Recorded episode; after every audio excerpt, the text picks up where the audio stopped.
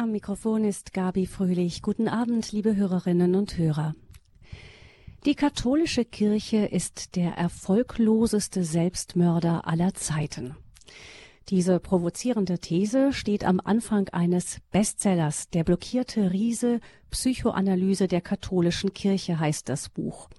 Der Psychiater, Psychotherapeut und Theologe Manfred Lütz landete damit Ende der 90er Jahre einen echten Verkaufsschlager. Mehrere Auflagen waren sofort vergriffen und eine kontroverse Diskussion in den Medien entbrannt. Warum erfolgloser Selbstmörder? Weil, so der Autor, in der katholischen Kirche eigentlich sämtliche selbstzerstörerischen Symptome einer typischen Alkoholikerfamilie zu finden sind. Dazu gehören Resignation, Frustration, bedrückte Stimmung, Depression, pubertierendes Verhalten und so weiter. Trotz also solcher gehäufter Anzeichen eines Selbstmordes auf Raten ist der finale Todesstoß bis heute nicht geglückt, stellt der Autor fest. Um dann zu gestehen, dass es einen Therapeuten bei einem solchen Musterpatienten geradezu in den Fingern jucken muss. Seit dem Erscheinen des blockierten Riesen sind mehr als 15 Jahre ins Land gegangen und mehrere Päpste. Die große kirchliche Vatergestalt Johannes Paul II. ist gestorben und auch heilig gesprochen. Der brillante Theologe und Lehrer Benedikt XVI. hat nach einer ausgesprochen stürmischen Amtszeit von acht Jahren mit seinem Rücktritt wiederum eine neue Zeit eingeläutet und nun ist Franziskus im Amt ein Papst, der mit seiner unorthodoxen Amtsführung erneut die Kirche kräftig durchwirbelt. Man spricht gerne vom sogenannten Franziskus-Effekt und meint damit, dass Beispiel und Lehre des argentinischen Papstes sich in Auffassungen und Entscheidungen auch in dem Lebensgefühl der Ortskirchen widerspiegeln. Irgendwie ist also in diesen blockierten Riesen katholische Kirche so einiges in Bewegung geraten.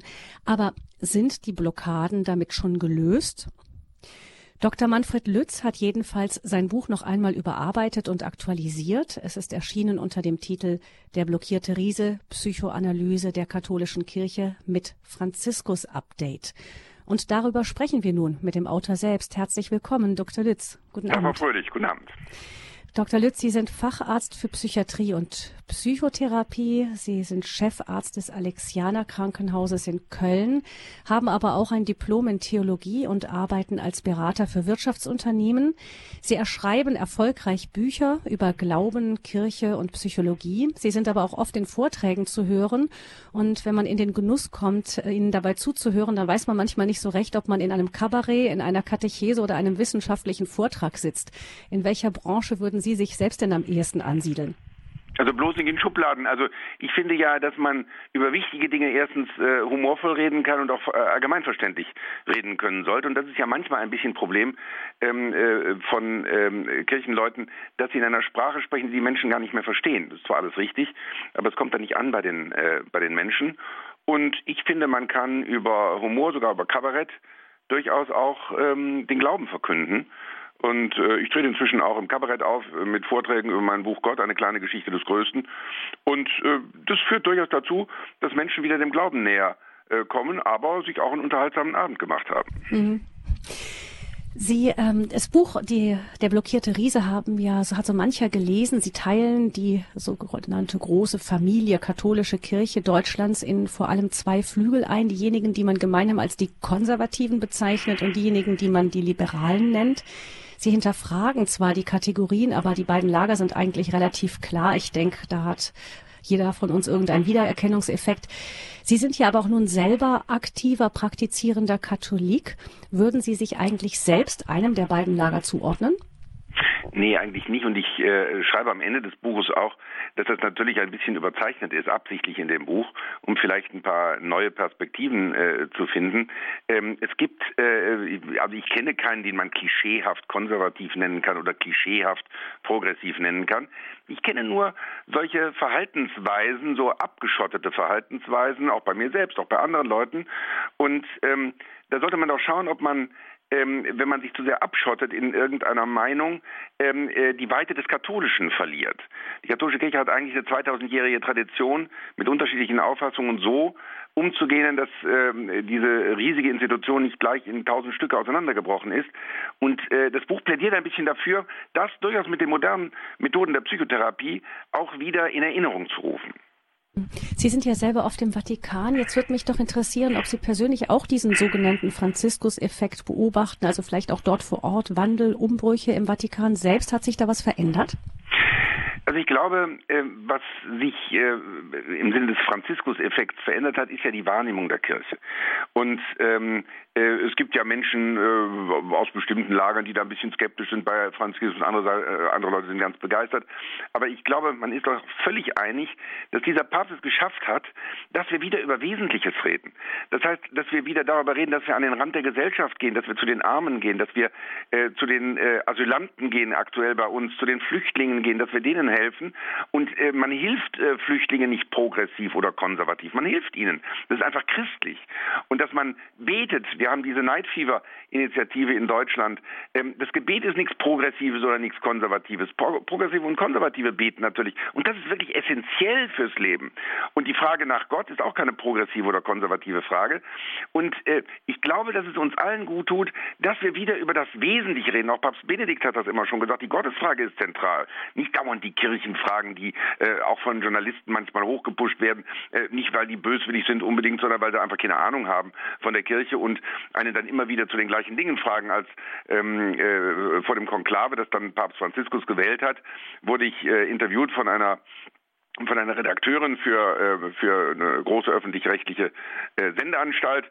Und äh, die, kam zu mir hier, oder war ich irgendwie gut drauf an dem Tag, und habe gesagt, hören Sie mal, Journalisten, die sich nicht mit der katholischen Kirche auskennen, die fragen mich immer zu Frauenpriestertum, Zölibat und Sexualmoral. Wozu wollen Sie mich denn fragen? Und dann wurde sie etwas rot und sagte, darf ich Ihnen wenigstens eine Frage zum Zölibat stellen? habe ich gesagt, ja, kein Problem. Das heißt, ähm, das war auch keine böswillige äh, Journalistin.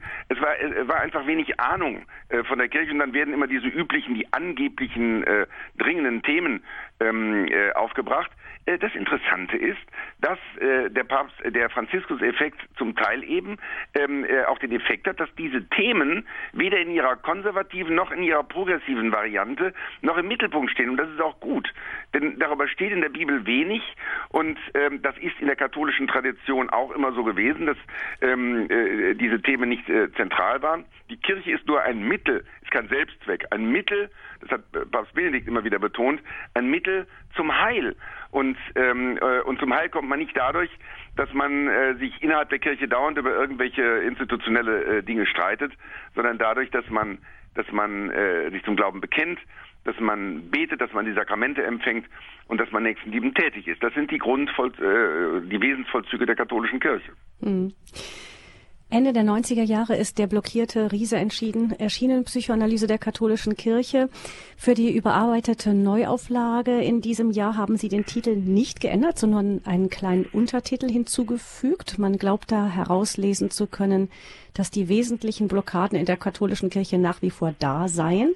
Aber das ist jetzt erstmal eine Mutmaßung. Wir hören Ihnen also erst einmal zu, Dr. Lütz, und anschließend bleibt uns dann bestimmt noch etwas Zeit für das Gespräch mit unseren Hörern. Ja, vielen Dank, Frau Fröhlich, äh, für das schöne Gespräch. Äh, ja, ich soll ein bisschen über, ähm, über das Buch Der blockierte Riese äh, erzählen und ähm, kann vielleicht zunächst mal zur Geschichte sagen. Ich habe es im Jahre 1999 damals erstmals publiziert und das war nach diesen ganzen Debatten um Eugen Drewermann, wo ich auch in den Medien aufgetreten bin und ähm, ähm, damals äh, habe ich mich immer sehr vorbereitet, auch für diese Talkshows. Das tue ich natürlich heute auch. Und ähm, ähm, da war mir wichtig, dass das, was ich äh, in Vorbereitung der Talkshows ähm, äh, mir selbst überlegt habe, dass ich das auch nochmal schriftlich publizieren ähm, kann. Denn ich hatte festgestellt, dass ein fünfjähriges Theologiestudium, äh, das bis zum Diplom äh, äh, gedauert hat, ähm, mich überhaupt nicht fit gemacht hat für die Fragen, die man in der Talkshow gestellt bekommt. Das sind keine unwichtigen Fragen. Oder für die Fragen, die ein Nachbar hat oder ein Atheist hat, wo man mal kurz und knapp und allgemeinverständlich ähm, Dinge beantwortet und nicht jetzt äh, einen, einen äh, dreistündigen Vortrag über die Trinität oder so etwas äh, halten muss. Und ähm, das war das eine in den, äh, in den 90er Jahren. Und dann war ich damals gerade äh, Chefarzt einer Suchtklinik geworden, Anfang der 90er Jahre, war gleichzeitig Oberarzt einer psychiatrischen Abteilung und äh, stellte zunehmend fest, dass die katholische Kirche damals ähm, äh, zunehmend den Charakter einer äh, Alkoholikerfamilie an den Tag legte. Ähm, äh, das will ich mal kurz beschreiben. In einer Alkoholikerfamilie ähm, ist es häufig so, dass, dass ähm, äh, wahnsinnig viel los ist, äh, alle Leute wahnsinnig belastet sind, auch alle gutwillig sind, aber es kommt im Grunde nichts mehr bei raus. Da gibt es die sogenannten Retter, die retten den Alkoholiker immer, die äh, räumen ihm die Flaschen weg, die rufen beim Arbeitgeber an und sagen, er hat wieder Schnupfen und so. Ähm, das heißt, die versuchen ihn irgendwie zu retten und ähm, äh, der verspricht ihnen dann immer, ich werde nicht mehr trinken und so weiter. Äh, gut, und dann gibt es die Verfolger. Das sind meistens berendete Retter. Die haben über Jahre hin gerettet und äh, irgendwann äh, beim, beim tausendsten Mal, wo äh, der Alkoholiker, der Willi, äh, wieder gesagt hat, nein, ich werde nie mehr trinken und er doch wieder getrunken hat, da reicht's denen. Und da sagen die so, jetzt ist wirklich Schluss. Er hat es uns tausendmal versprochen, wir glauben dem gar nichts mehr. Erst wenn der wirklich bewiesen hat, dass er nichts trinkt, dann glauben wir dem wieder. Und die hauen dann dauernd sozusagen auf den ein. Und ähm, äh, dann gibt es einen Kampf zwischen diesen Rettern in der Alkoholikerfamilie und den Verfolgern. Die Retter die sagen, ja, äh, der Willi, der säuft ja nur, weil ihr den immer so fertig macht, ihr, ähm, äh, ihr Verfolger. Wenn ihr mich so fertig machen würdet, dann würde ich auch trinken. Und äh, die Verfolger sagen, nein, der säuft ja nur, weil ihr dem immer die Flaschen wegläuft, äh, wegräumt. Der, äh, ihr macht es ihm ja bequem, ihr macht äh, das ja äh, überhaupt erst möglich. Und beide Gruppen haben natürlich recht. Ähm, aber ähm, die streiten sich dann heftig und ähm, äh, um Willi, um den Alkoholiker kümmert sich keiner mehr ähm, und der kann in Ruhe weiter trinken. Und das ist natürlich eine völlig absurde Situation. Erst wenn diese beiden Gruppen verstehen, Moment, wer trinkt denn hier eigentlich? Was ist denn eigentlich das Wesentliche?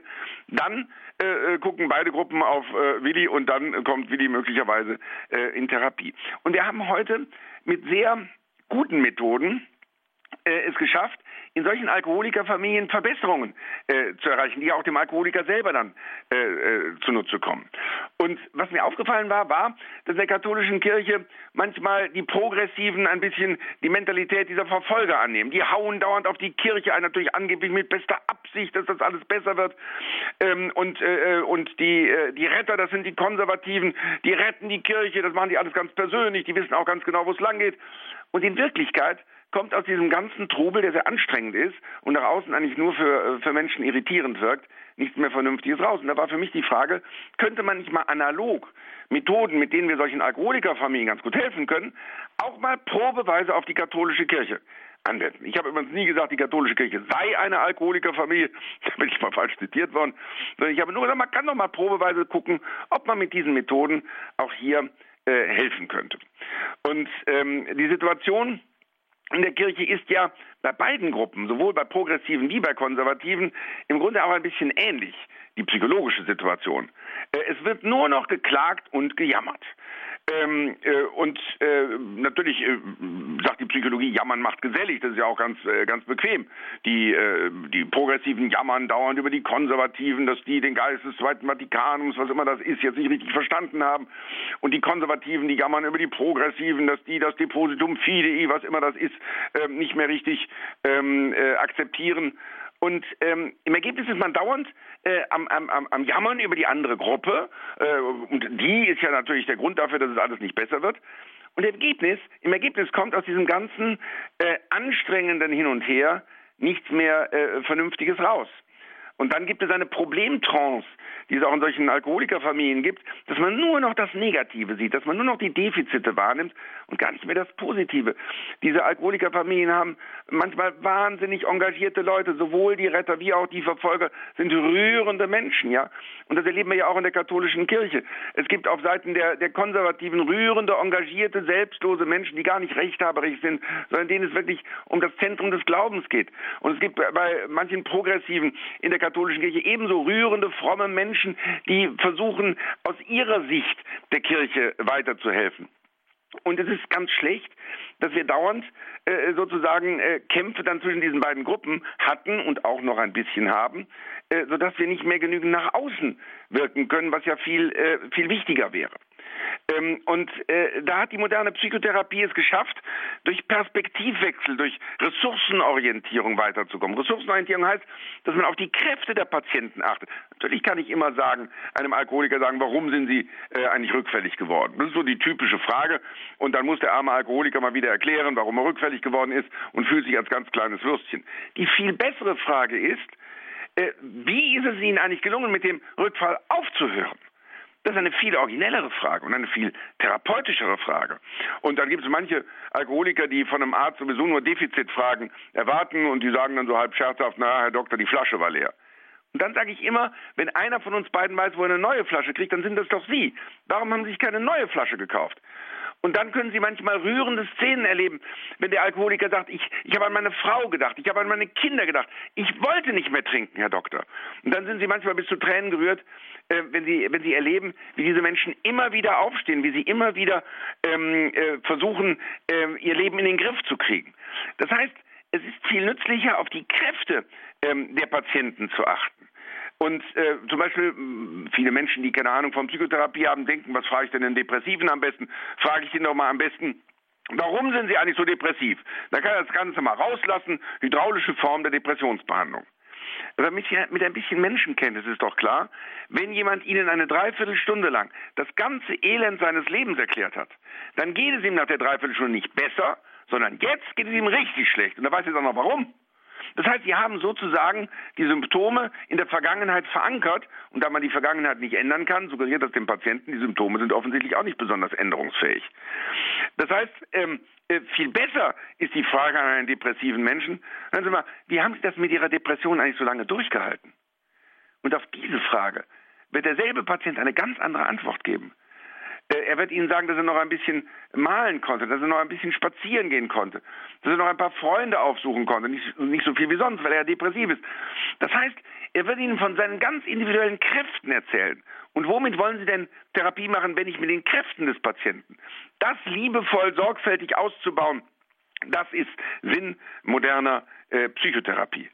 Paul Watzlawick, der damals das Vorwort zu meinem äh, Buch geschrieben hat, der äh, berühmte amerikanische äh, Psychotherapeut, der äh, damals einen Bestseller geschrieben hatte, Anleitung zum Unglücklichsein, den vielleicht viele Hörer ähm, kennen, der hat ein Buch geschrieben mit dem Titel Was ist das Gute am Schlechten? Und das ist ganz wichtig, mal zu gucken, was ist eigentlich das Gute zum Beispiel daran, dass dauernd die katholische Kirche in die Pfanne gehauen wird. Das ist natürlich in sich äh, nicht gut, dass die Kirche in die Pfanne gehauen wird. Aber ein evangelischer Bischof hat mal seinem katholischen Bischofskollegen gesagt, äh, äh, regt dich nicht immer darüber auf, dass man dauernd über die katholische Kirche herzieht. Uns erwähnt man überhaupt nicht mehr. Und äh, das weiß jeder, der mit Marketing zu tun hat. Bad News, also schlechte Nachrichten, sind besser als No News. Das heißt, die katholische Kirche ist in der Öffentlichkeit überproportional präsent. Und glücklicherweise ist es so, dass durch diese ganz positive Wahrnehmung von Papst Franziskus, das war übrigens am Anfang bei Papst Benedikt äh, ganz genauso, ein ganz positives Bild ähm, der Kirche erscheint, weil die Kirche von Interesse ist. Und dann müssen wir lernen, dass wir auch wieder mit ähm, äh, mit einer normalen Sprache mit den Menschen reden. Als ich mein Buch Gott, eine kleine Geschichte des Größten, geschrieben habe, das ist ein Buch, das, das Menschen sozusagen zum Glauben an Gott auch bringen soll, das Argumente bringt für den lieben Gott, ähm, da sagten mir Buchhändler, auch schreiben Sie doch lieber äh, über Engel. Also Gott, das verkauft sich nicht gut. Ähm, äh, da habe ich gesagt, nein, aber das, das Zentrum des christlichen Glaubens sind nicht jetzt Engel, sondern, sondern ist Gott. Und dann sagten sie, ja, aber Theologensprache ist unverkäuflich. Äh, ein Buch in Theologensprache, da brauchen Sie gar kein Buch zu drucken, das können Sie gleich fotokopieren, das, äh, das verkauft sich nicht. Und äh, damit haben Sie auch ganz recht. Äh, wir haben ja äh, so eine Sprache gelernt, oder die sind wir auch gewohnt als praktizierende Christen, die andere Menschen gar nicht sprechen. Ich kann mich erinnern, beim äh, Domjubiläum 1998 ähm, gab es einen riesigen Gottesdienst im Kölner Dom und äh, äh, Familiengottesdienst und am Anfang vor dem Gottesdienst hat eine Pastoralreferentin ein bisschen den Dom erklärt, das hat sie auch sehr gut gemacht, war eine gute Idee. Und sie begann mit dem unglaublichen Satz, wenn wir uns auf dieses Gebäude einlassen. Liebe Hörerinnen und Hörer, wenn Sie kirchlich äh, äh, inkulturiert sind, wird Sie dieser Satz gar nicht besonders wundern. Aber in dem Moment habe ich mir überlegt, welcher Metzger redet so? Kein Metzger lässt sich auf Gebäude ein. Metzger lassen möglicherweise Wurst aus, aber sie lassen sich nie auf Gebäude ein. Oder Theologen haben zum Beispiel ein Stück Hoffnung. Kein Metzger hat ein Stück Hoffnung, Metzger haben ein Stück Wurst. Man kann zwar verstehen, dass Theologen auch mal ein Stück haben wollen, weil sie ja eine etwas weniger konkrete ähm, wissenschaftliche Materie bearbe äh, bearbeiten, aber äh, Spaß beiseite. Das äh, Problem der Theologensprache ist oder dieser Kirchensprache ist, dass Menschen außerhalb der Kirche sich von vornherein fremd fühlen, wenn man so redet. Und deswegen habe ich meine Bücher, auch das Buch Gott und auch die späteren Bücher, dann immer von unserem Metzger lesen lassen. Weil Metzger sind gescheite und geerdete Leute, aber da kann man nicht mit irgendwelchen Fremdworten ähm, wirken und man kann alles Wichtige im Leben in normalem Deutsch sagen. Und man kann alles Wichtige im Leben verständlich ausdrücken. Was man nicht verständlich ausdrücken kann, ist auch nicht wichtig. Das ist meine feste Überzeugung. Und deswegen glaube ich, dass es wichtig wäre, dass jeder Prediger vielleicht seine Predigt vorher mal äh, einer Aldi-Verkäuferin äh, zum Lesen gibt. Und alles, was eine Aldi-Verkäuferin nicht versteht in der Predigt, ist nicht wichtig. Und wenn sie das nicht versteht, äh, dann kann man es ja umformulieren, sodass sie es versteht. Aber die wichtigen Dinge des Lebens, die existenziellen Dinge des Lebens äh, und auch des Glaubens, die kann man in ganz normalem Deutsch ausdrücken. Und daran hapert es manchmal, und ich will da gar nicht jetzt drüber jammern, sondern ich habe versucht, auch in diesem Buch Der blockierte Riese, ähm, in einer Sprache zu reden, die die Menschen auch verstehen. Und das Buch hat natürlich dann so eine gewisse Geschichte gehabt. Es war zur Zeit Johannes Pauls II. publiziert worden der natürlich eine Rolle daran spielt, aber inzwischen haben wir auch Papst Benedikt XVI. erlebt und ich habe äh, Papst Benedikt XVI. dann auch äh, in dem Buch jetzt erwähnt, das heißt, das Buch ist eigentlich ganz umgeschrieben worden, äh, wobei das Prinzip, dass dieses Buch eine Einführung in moderne Psychotherapie ist, bestehen bleibt und auch eine Einführung äh, in die katholische Kirche. Das ist geblieben. Aber die Fakten ähm, äh, sind durch diese äh, Geschichte der letzten 15 Jahre natürlich angereichert worden. Äh, Papst Benedikt XVI. ist ja ein großer Lehrer auf dem Papstthron äh, gewesen, der in beeindruckender Weise die Gottesfrage wieder in den Mittelpunkt gestellt hat. Keinen Papst zitiert übrigens Papst Franziskus häufiger als äh, Papst Benedikt XVI. Und ähm, der ja auch von der von der Jugend der Welt geliebt wurde, dieser alte Mann, der ähm, äh, hochtheologisch, aber durchaus immer verständlich ähm, äh, vom Zentralen des christlichen Glaubens redete. Ich kann mich erinnern, als ich mit Jugendlichen auf dem Weltjugendtag in Madrid war und da eine Million junger Menschen sah, die einem deutschen Papst zujubelten. Da war ich tief gerührt, weil ich mir äh, vorstellte, 70 Jahre nach diesem schrecklichen Zweiten Weltkrieg, den Deutsche ja äh, über die Welt gebracht haben, jubeln eine Million junger Menschen aus allen Ländern der Welt einem deutschen Papst zu. Das war, war zutiefst berührend. Und ich glaube, die Bedeutung, die Papst Benedikt XVI. gehabt hat, wird man vielleicht leider über vielen bedeutenden Menschen erst dann richtig merken, äh, wenn, er, wenn er gestorben sein wird. Ähm, vielleicht werden auch die Deutschen dann erst merken, was sie da gehabt haben und welche Bedeutung das auch gerade für das Image der Deutschen in der Welt gehabt hat. Und jetzt äh, Papst Franziskus, das ist ja sozusagen ein Selbstläufer, wenn man so will, der äh, versucht hat, die wesentlichen Dinge wieder in den Mittelpunkt äh, zu rühren, vor allem auch die Diakonia. Und ich habe Evangelium, äh, Evangelii Gaudium, seine letzte ausführliche, ähm, sein letztes päpstliches Lehrschreiben äh, gelesen und in dieses Buch äh, komplett eingearbeitet, sodass dieses Buch auch eine Einführung in die Theologie von Papst Franziskus ähm, jetzt äh, ist. Ich habe dann im blockierten Riesen darauf hingewiesen, dass wir als Katholiken uns auch nicht immer so wundern müssen, dass die Leute immer wieder dazu neigen, die katholische Kirche in die Pfanne zu hauen, weil in der Kirche es keine widerständigen Autoritäten mehr gibt. Alexander Mitscherlich hat ja in den 60er Jahren, einer der Gurus der 68er Studenten, ähm, ein Buch geschrieben auf dem Weg zur vaterlosen Gesellschaft, in dem er darauf hingewiesen hat, dass in den westlichen Gesellschaften das, was Sigmund Freud noch als Väterlichkeit äh, benannte, eigentlich zunehmend ähm, in die Defensive geraten ist. Der Vater war bei Sigmund Freud zuständig für die Moral, für die Einführung in die kulturellen Traditionen. Und es gibt eigentlich keinen Vater mehr, der sich dafür zuständig fühlt. Man spricht heute von der inneren und äußeren Abwesenheit der Väter. Entweder äußere Abwesenheit, Scheidungsfamilie, wo der Vater gar nicht da ist, oder innere Abwesenheit, wo der Vater immer etwa ein Jahr jünger ist als der jüngste Sohn, psychologisch, ja, mit dem am liebsten in die Disco geht, mit dem ein bisschen Haschisch rauchen geht, damit er liberal wirkt und dem Sohn dann sagt, äh, äh, hör mal, warum bist du eigentlich gestern Abend schon um elf nach Hause gekommen? Ich bin in deinem Alter um zwei Uhr nach Hause ge äh, gekommen. Und gegen solche Väter ist zum Beispiel pubertärer Protest überhaupt nicht möglich. Der ist aber wichtig, damit man ein eigenes Ich entwickeln kann, ein Selbstbewusstsein entwickeln kann. Und die 68er Studenten hatten zumindest in Kurt Georg Kiesinger ähm, noch ein äh, sozusagen ähm, ein, ein Repräsentant von Vaterstaat, denn dieser Kanzler war ja damals eine Vatergestalt aus dem Bilderbuch. Aber gegen welchen Politiker wollen Sie denn heute noch wirksam äh, protestieren? Sie wissen doch gar nicht, ob der nicht bis zum Zeitpunkt Ihrer angemeldeten äh, Demonstration einige Umfrageergebnisse gelesen hat, die es ihm geraten erscheinen lassen, sich Ihrer Demonstration gegen ihn anzuschließen. Ähm, das heißt, es gibt in dieser Gesellschaft nichts und niemanden mehr, gegen den man wirksam protestieren kann, außer einer einzigen Institution. Und das ist die katholische Kirche. Nicht übrigens die evangelische Kirche. Ähm, äh, mein bester Freund ist Protestant und der klagt immer über so eine gewisse Denkschriftmentalität äh, des einerseits, andererseits, wo, wo man eigentlich gar nicht gegen sein kann. Und das erklärt vielleicht auch ein Phänomen, das Anfang der 90er Jahre durch die Presse ging. Damals war der, Austr äh, der Grund für den Kirchenaustritt aus der evangelischen Landeskirche in Bayern, also aus der evangelischen Landeskirche in Bayern, erstens der Papst, zweitens der Zölibat, und drittens der Umgang mit Eugen Drewermann. Das hat damals gewisse Friktionen ähm, ökumenischer Art gegeben, weil die, die Evangelischen natürlich sagten, äh, die laufen hier weg wegen euch, benehmt euch mal.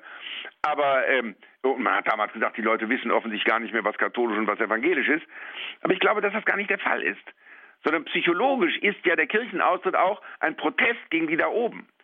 Und gegen die evangelische Kirche kann man sozusagen gar nicht protestieren. Da gibt es gar keine Protestthemen, und so tritt auch ein evangelischer Christ in Deutschland offensichtlich, ähm, äh, wenn er aus der Kirche austritt, aufgrund der klassischen katholischen Protestthemen aus.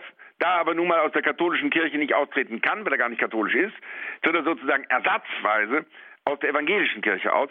Das erklärt das Phänomen zumindest ähm, äh, psychologisch. Und ähm, äh, das erklärt vielleicht auch ein bisschen diese, diese pubertäre Haltung der Kirche gegenüber, so eine nachgeholte Pubertät von vielen Leuten. Ich will das gar nicht abwerten, aber psychologisch ähm, äh, äh ist doch deutlich, dass sobald von katholischer Kirche und Sexualität geredet wird, es so ein pubertäres äh, äh, äh Sexualitätsgeschwätz wird. Also die Fragen, die da angesprochen werden, das, man kann sehr ernsthaft über, über Sexualität reden, aber das sind doch nicht wirklich erwachsene, ernste wissenschaftliche Fragen, so wie das dann äh, aufgearbeitet wird. Und ähm, und dann, äh, wobei es dann auch wichtig ist, dass nicht wir Katholiken immer wieder mit Sexualthemen kommen. Ähm, das ist ja dann eine wechselseitige symmetrische Eskalation, wie man das nennt. Die Sexualmoral stand noch nie im Zentrum der katholischen Morallehre. Ähm, äh, die schwerste Sünde im Mittelalter war die Acedia, die Gleichgültigkeit. Äh, und tatsächlich alle großen Verbrechen, alle großen Sünden passieren aus Gleichgültigkeit. Auch ein Mord passiert aus Gleichgültigkeit gegenüber dem Leben eines, eines Geschöpfes Gottes. Ähm, äh, erst mit der Aufklärung kommt die Sexualität sehr stark ähm, äh, moralisch äh, bekommt sie eine sehr starke Bedeutung, weil das Individuum natürlich durch, durch sexuelle Über Überschreitungen besonders verletzlich äh, ist.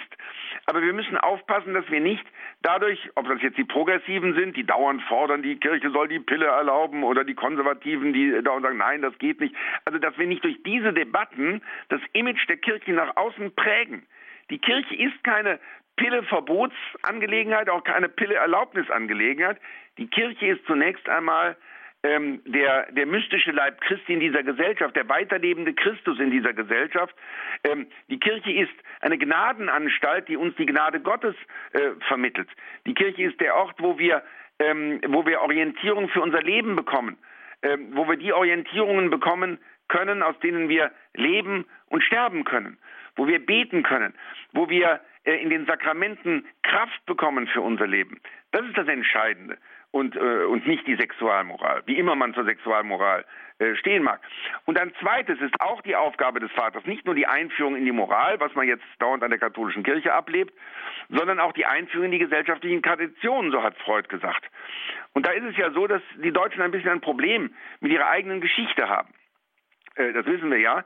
Und da haben wir Deutschen eine, eine geniale Lösung gefunden. Das Gute an der deutschen Geschichte, das war natürlich Deutsche. Goethe, Schiller, Meister Eckhart, alles Deutsche. Das Böse in der deutschen Geschichte, das waren wir gar nicht. Das waren die Katholiken. Es ist inzwischen sozusagen nachgewiesen, dass an den Kreuzzügen kein einziger Deutscher teilgenommen hat. Es waren alles Katholiken. Und äh, äh Scherz beiseite. Ähm, äh, dabei ist es so, dass die Kreuzzüge angeführt würden vom deutschen Kaiser, vom äh, König von England, vom König von Frankreich, ja, gar nicht vom Papst. Das waren ähm, äh, Phänomene, die sicherlich auch vom Papst ähm, ausgerufen wurden am Anfang von Urban II., aber die dann eine ähm, eine Auseinandersetzung, eine kriegerische Auseinandersetzung war zur Verteidigung der Christen im Osten.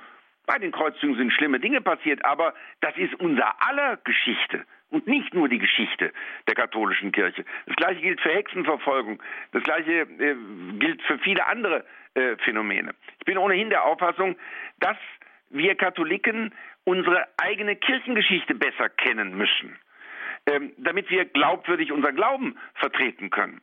Ich habe im äh, Theologiestudium nicht selten Professoren erlebt, die so nach dem Motto vorgegangen sind, 2000 Jahre ist die Kirche in die Irre gegangen und dann kam das Zweite Vatikanische Konzil und vor allem ich, der Professor.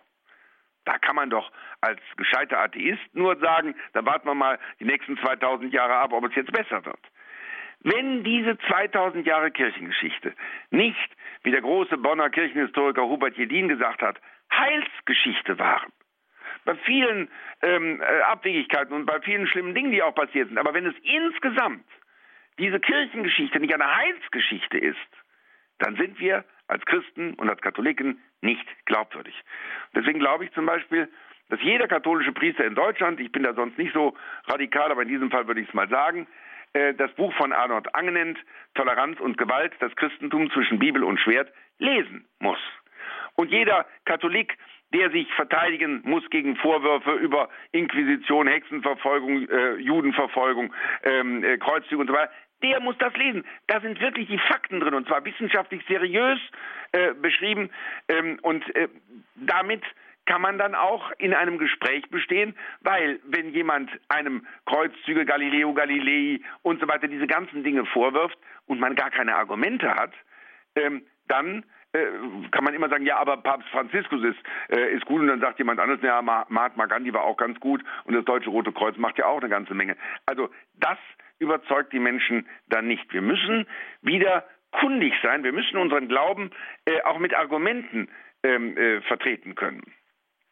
Das heißt, ähm, wir, ähm, äh, wir, äh, wir müssen ähm, diese gut-böse Spaltung, die wir in der deutschen Geschichte so ein bisschen machen, überwinden. Ähm, wir müssen auch das Böse in der deutschen Geschichte als Teil der deutschen Geschichte sehen. Wie sehr diese Spaltung wirkte, das habe ich erlebt, ähm, äh, als Papst Johannes Paul II. in Yad, Yad Vashem äh, stand, an der Holocaust-Gedenkstätte in Israel, ähm, und wie er wirklich berührende Worte fand da war es, äh, da war das der Zeitpunkt, wo selbst in Amerika, selbst, selbst in Israel die Kritik am Papst verstummte. Nur in Deutschland gab es insbesondere einige Theologen, die sagten, Papst Johannes Paul II. hätte sich heftiger und klarer für den Holocaust entschuldigen müssen. Und da muss man sich mal vorstellen, äh, ein polnischer Papst, selbst Opfer deutscher Okkupation und deutscher Zwangsarbeit, wird von Deutschen aufgefordert, sich für deutsches Unrecht heftiger zu entschuldigen. Wenn es nur eines Beweises für meine These bedurft hätte, das wäre ähm, der Beweis äh, gewesen. Ähm, und da muss man mal sehen, wenn man nicht gegen die Kirche von außen sein kann, wie ist es denn mit Leuten, die in der, in der Kirche sind? Und da habe ich eben festgestellt, dass wir eigentlich keinen wirklichen ökumenischen Fortschritt haben. Ich meine das nicht im üblichen Sinne. Natürlich reden Katholiken nicht mehr so über Protestanten, wie noch meine Großmütter über Protestanten geredet haben. Also ob das Menschen waren, das blieb uns Kindern immer unklar. Äh, sie sahen so aus, sie redeten auch so, aber irgendetwas Wesentliches mit denen stimmte nicht. Und ein evangelischer Freund erzählt von seiner Großmutter dasselbe. Die sagte, äh, also du kannst mit allen Kindern spielen, nur mit diesen Katholiken nicht. Die lügen wie gedruckt und dann gehen die beichten. Charakterlose Leute. Solche Klischees über die andere Konfession gibt es heutzutage Gott sei Dank nicht mehr aber mit der gleichen Heftigkeit, mit der früher Katholiken über Protestanten redeten, reden heute bisweilen konservative Katholiken über progressive Katholiken. Und mit der gleichen Heftigkeit, mit der früher ähm, Protestanten über Katholiken redeten, reden heute progressive Katholiken über konservative Katholiken. In der evangelischen Kirche ist das übrigens genauso, so dass zwischen konservativen Katholiken und konservativen Protestanten manchmal gar kein großer Unterschied mehr ist. und zwischen progressiven Katholiken und progressiven Protestanten auch nicht. Nur zwischen diesen beiden Gruppen tobt der Streit, sodass für den Atheisten, der sich diesen ganzen christlichen Laden von außen anhört, das Schlachtenlärm völlig identisch ist. Äh, nur die Fronten haben sich verlagert von zwischen den Konfessionen in die Konfessionen hinein. Und da plädiere ich in meinem Buch dafür, dass wir vielleicht die guten Erfahrungen, die wir mit der Ökumene gemacht haben, in die innerkirchliche Ökumene äh, übertragen. Ähm, ich glaube, also wenn jemand sich sehr für seine eigene äh, ökumenische Haltung lobt, dann frage ich ihn manchmal gerne etwas listig, wie stehen Sie denn zu Ihrem innerkirchlichen Gegner? Und dann raucht der manchmal aus den Ohren und sagt, das ist ja überhaupt das Letzte. Und dann sage ich, naja, aber äh, wenn wir schon für Ökumene sind, dann müssen Sie doch auch mit Ihrem innerkirchlichen Gegner respektvoll umgehen können. Das heißt, wenn wir wertschätzend äh, lernen, wertschätzend miteinander umzugehen, dann kann das ähm, das Christentum wieder attraktiver für viele Menschen machen. Ähm, das Problem ist doch, dass viele Progressive denken, die Lösung wäre, wenn alle Konservativen progressiv würden. Und manche Konservative denken, die Lösung wäre, wenn alle Progressiven konservativ würden. Aber eine solche monolithische katholische Kirche hat es im Leben nie gegeben in den 2000 Jahren. Die katholische Kirche hat überlebt 2000 Jahre lang dadurch, dass sie das Prinzip der Einheit in Vielfalt hatte. Und wenn ähm, manche Progressiven äh, sich endlich mal freuen würden, dass es Konservative in der gleichen Kirche gibt, die mit Menschen über Jesus Christus reden, die sie, die Progressiven, gar nicht erreichen.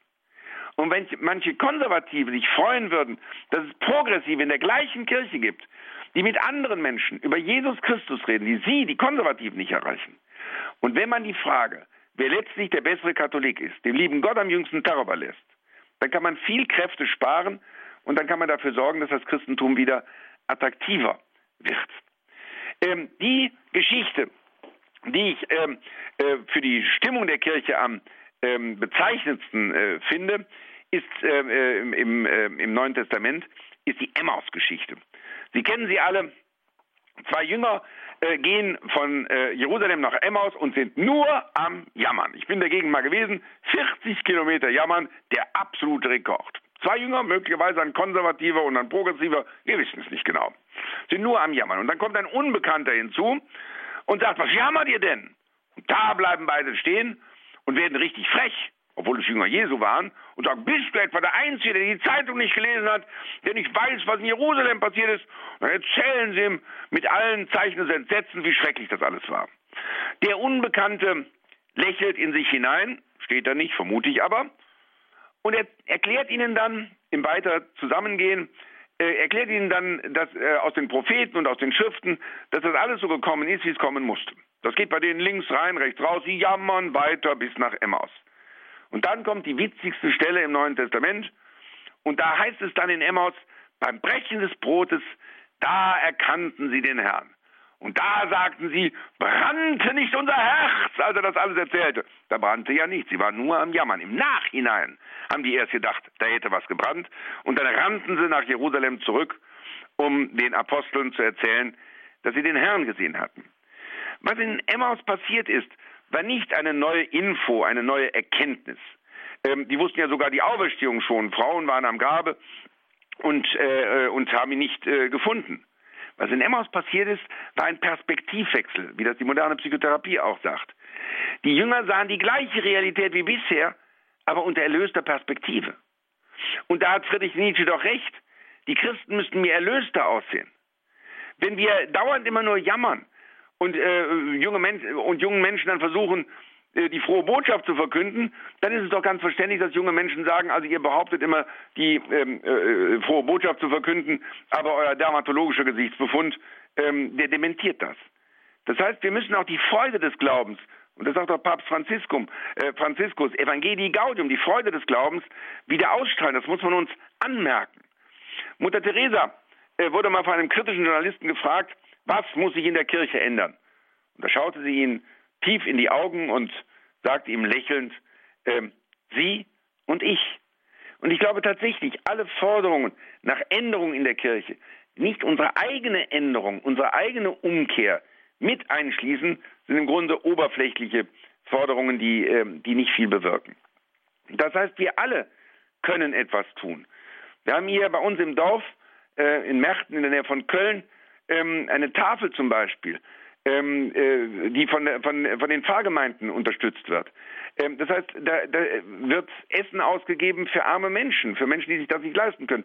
Und dadurch kommen Christen aus der Pfarrgemeinde zum Teil zum ersten Mal in Kontakt mit den Armen der Gemeinde. Die kannte man vorher gar nicht. Die gutbürgerliche Gemeinde, die traf sich immer sonntags äh, zur Messe und die anderen, die kamen ja nicht in die Messe. Die hatten wenig Geld, die äh, fühlten sich äh, äh, an, an den Rand der Gesellschaft gedrängt und durch die Tafel ähm, äh, kommt man in Kontakt damit. Wir haben Flüchtlinge hier inzwischen im Ort. Und das sind ganz beeindruckende Menschen. Und gerade wir Christen sind doch aufgefordert, Flüchtlinge aufzunehmen. Denn in jedem Flüchtling, so steht es bei uns im Neuen Testament, äh, müssen wir Christus sehen. Christus nehmen wir da auf. Wir hatten vor zwei Jahren die Situation, dass wir hier äh, äh, ägyptische Kopten äh, hatten, die plötzlich aus Ägypten geflohen waren, weil sie von ihren muslimischen Nachbarn mit dem Tod bedroht wurden und äh, in, in, Panik sozusagen Ägypten äh, verlassen hatten. Die Frau war noch schwanger, drei kleine Kinder. Und ähm, die haben wir damals zu unserem Weihnachtsfest eingeladen. Das war rührend. Das Weihnachtsfest war viel schöner mit denen zusammen. Und äh, es war doch ganz berührend, sich vorzustellen, dass Jesus mit äh, Maria und Josef ähm, nach Ägypten geflohen ist und die Ägypter haben, haben ihnen geholfen und jetzt können wir Ägypter aufnehmen. Das ist ein ganz berührender Gedanke. Das heißt, diesen Menschen Heimat zu geben, ähm, sie hier wieder aufzunehmen, das gilt übrigens auch für, äh, für muslimische Flüchtlinge natürlich, ähm, denen zu zeigen, dass wir Christen sind, dass sie ein offenes Herz haben und das kann jeder liebe Hörerinnen und Hörer. Ähm, äh, jeder, der ein bisschen äh, abgeben kann, der Zeit haben kann, der vielleicht Deutschunterricht geben kann, jeder braucht nur bei seiner Pfarrgemeinde mal nachzufragen, wo er helfen kann. Und die Hilfs äh, Hilfsbereitschaft, die wir hier erleben, ist unglaublich. Und die Angst vor Flüchtlingen, die kann man am ehesten dadurch äh, überwinden, dass man sie kennenlernt. Es gibt ja Vorurteile, die sehen irgendwie anders aus, haben andere Üblichkeiten.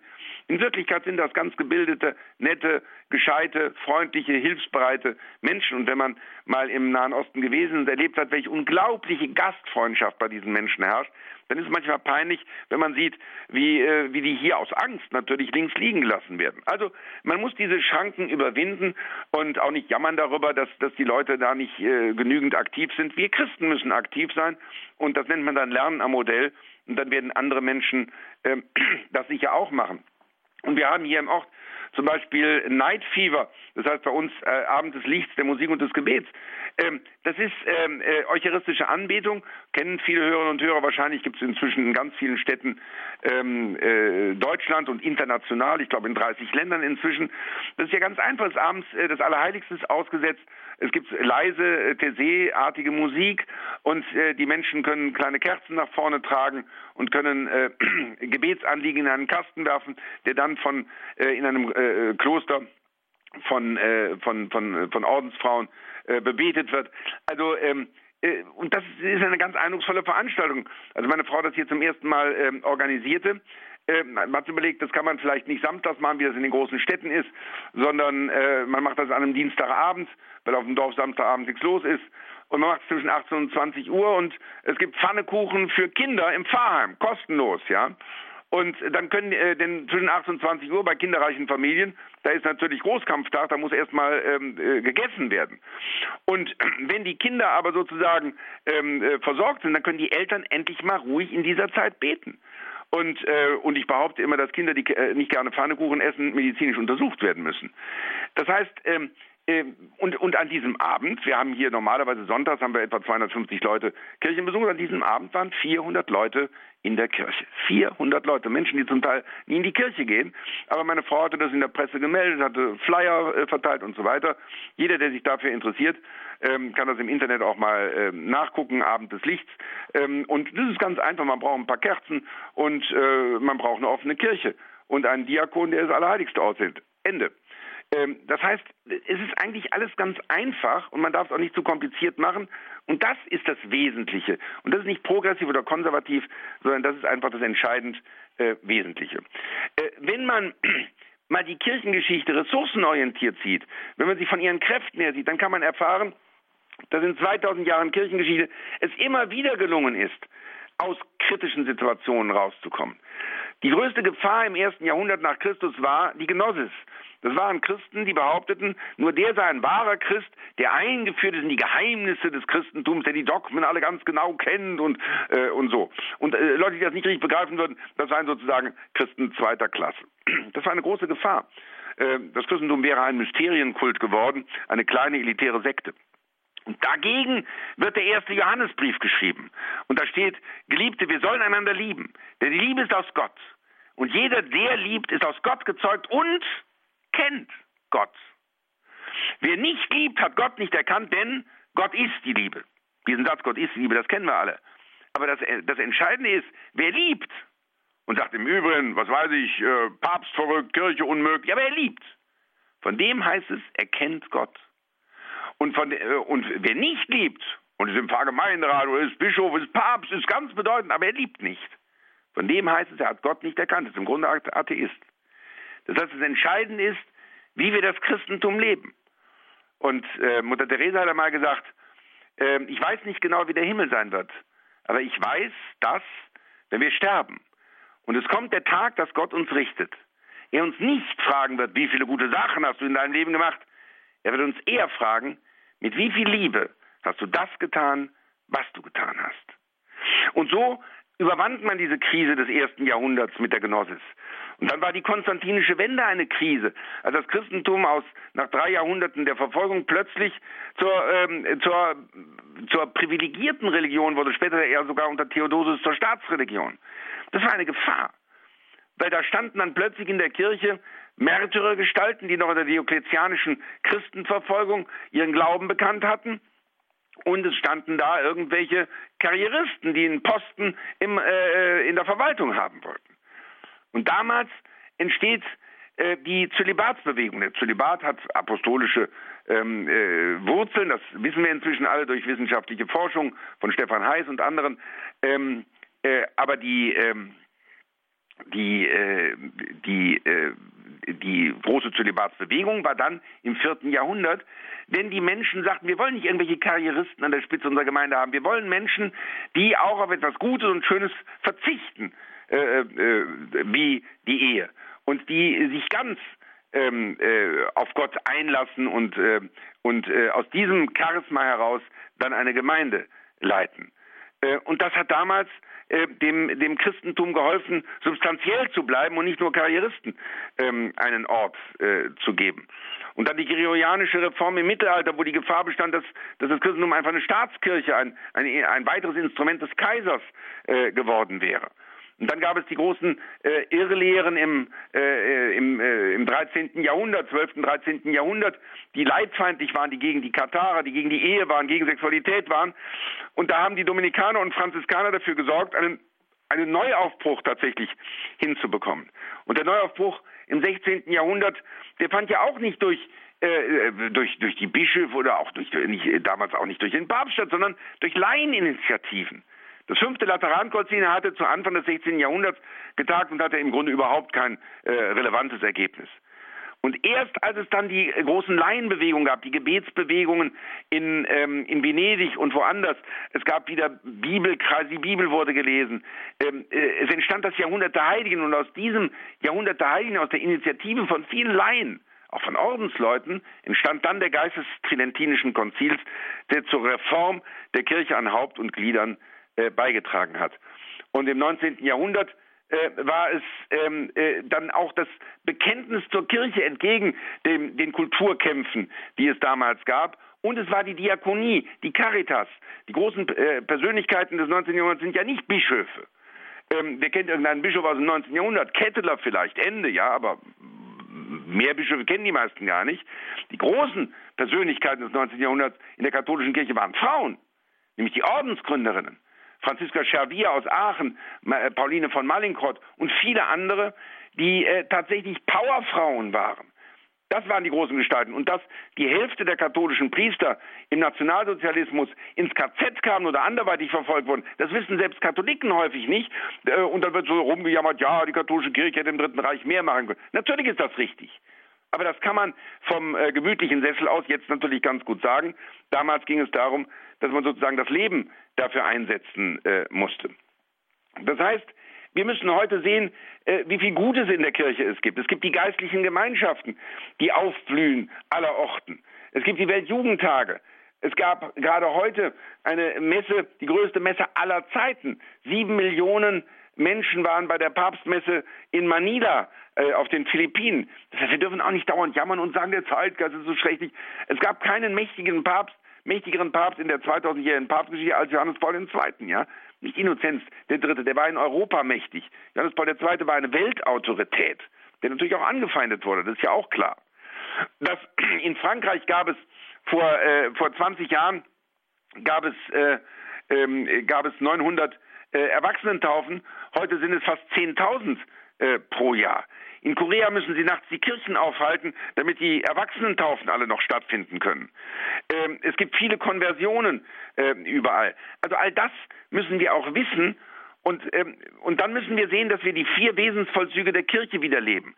Die Krise der Kirche, gerade in Deutschland, liegt aus meiner Sicht darin, dass wir von den vier Wesensvollzügen eigentlich nur noch zwei leben in der Gemeinde. Das eine ist Liturgia Gottesdienst, einmal in der Woche eine Ritusveranstaltung und ähm, äh, Koinonia, äh, Koinonia Gemeinschaft, zweimal im Jahr Fahrfest, gemeinsames Linsensuppe essen. Wenn das tatsächlich das ganze Christentum wäre, dann ist es doch kein Wunder, dass viele junge Leute sagen, was soll das eigentlich, ja? Also Ritus, da gehe ich lieber zu irgendeinem Konzert und, äh, und, äh, und Linsensuppe mache ich nicht. Wir müssen die beiden anderen Wesensvollzüge wieder auch in der Basis leben. Martyria, Bekenntnis. Das haben wir inzwischen an die Fachleute abgegeben, an die Theologen.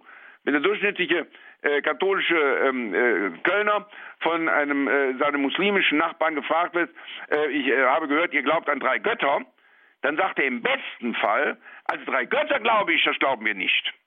Das heißt bei uns irgendwie anders. Das heißt, Moment, das heißt Dreifaltigkeit. Aber was das genau ist, das kann ich Ihnen auch nicht sagen. Äh, da müssen wir mal den Pfarrer fragen. Und das können wir uns nicht mehr leisten. Wir müssen tatsächlich das Wesentliche äh, unseres Glaubens selbst kennen.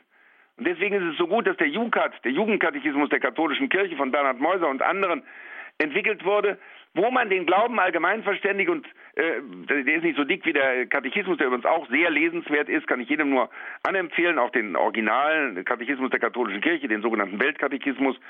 Ähm, man muss sich kundig machen und der Jukat, den kann man äh, auch als Erwachsener ohne weiteres lesen. Das ist schnell gemacht. An zwei Tagen hat man den gelesen oder an einem sogar und man hat das Wesentliche des christlichen, des katholischen Glaubens äh, in gültiger Form gelernt und nicht irgendein Produkt von irgendjemandem, der jetzt behauptet, er sei äh, der einzig richtige äh, Katholik. Und ähm, es gibt Gemeindemissionen, wo zum Beispiel die Gemeinschaft Emanuel in die Gemeinden geht und den Glauben dort verkündet. Wir müssen uns bekennen. Wichtig ist auch, dass die Eltern sich bekennen. Ich glaube, dass viele junge Menschen deswegen nicht mehr in die Kirche gehen sonntags, weil äh, entweder nur die Mutter oder nur der Vater mit ihnen in die Kirche gegangen ist und der andere ist im Bett liegen geblieben. Äh, dadurch, dadurch wird sozusagen der Sonntagsgottesdienst ein Optionsmodell. Und wenn jemand durch die Pubertät durch ist, oder vor allem in der Pubertät, sagt er sich, ich mache das jetzt auch wie Papi und bleibe im Bett. Das heißt, wenn beide Eltern äh, sich bekennen und auch zeigen, dass ihnen der Sonntagsgottesdienst wichtig ist, dann wird es auch bei den Kindern äh, so ankommen. Man sollte Gebete wieder lernen, dass man Gebete auch sozusagen vorrätig hat äh, freie Gebete sind ja auch ganz schön, aber man soll auch Gebete lernen. Und dann äh, muss man auch mal überlegen, dass man im Restaurant zum Beispiel auch beim Essen betet, auch bei McDonalds, ja. Ich hatte gemerkt, dass bei mir das Kreuzzeichen beim Tischgebet immer kleiner wurde, irgendwie, weil ich irgendwie die anderen Leute nicht stören wollte. Und dann habe ich damals mal eine Predigt von Kardinal Meissner gehört, der, wie ich fand, ganz zu Recht sagte, man soll sich mit dem normalen Kreuzzeichen auch zu seinem Glauben bekennen. Das tue ich seitdem. Und das führt manchmal dazu, dass man auch angesprochen wird. Also ähm, und wir brauchen für junge Menschen Peer Groups. Wenn junge Leute nur noch die Einzigen sind in ihrer Klasse, die sonntags in die Kirche gehen, dann brauchen sie eine Gruppe mit anderen jungen Leuten aus anderen, vielleicht aus der Verwandtschaft, aus der weiteren Bekanntschaft, mit denen sie sich treffen. Wir machen für unsere ähm, für unsere äh, Töchter machen wir seit sechs Jahren ein sogenanntes Rallye Camp. Da kommen 40 junge Leute und ähm, eine äh, ein katholischer Priester und eine äh, katholische Theologin, die machen Katechesen drei Tage lang. Das ist natürlich auch lustig, aber die erfahren etwas vom Glauben und können sich untereinander im Glauben äh, stärken. Und junge Menschen sollten auch wieder stolz sein können auf den Glauben. Dazu müssen sie ihn aber auch ähm, äh, kennenlernen. Und man muss dann auch die Fähigkeit haben, sich zu verteidigen. Ich habe versucht in diesem Buch, der blockierte Riese, ähm, versucht, die, diese klassischen Fragen natürlich auch, Sexualität und äh, Frauenpriestertum und Zölibat, das wird da alles auch behandelt, wie man das auch mal ein bisschen flotter äh, äh rüberbringen kann.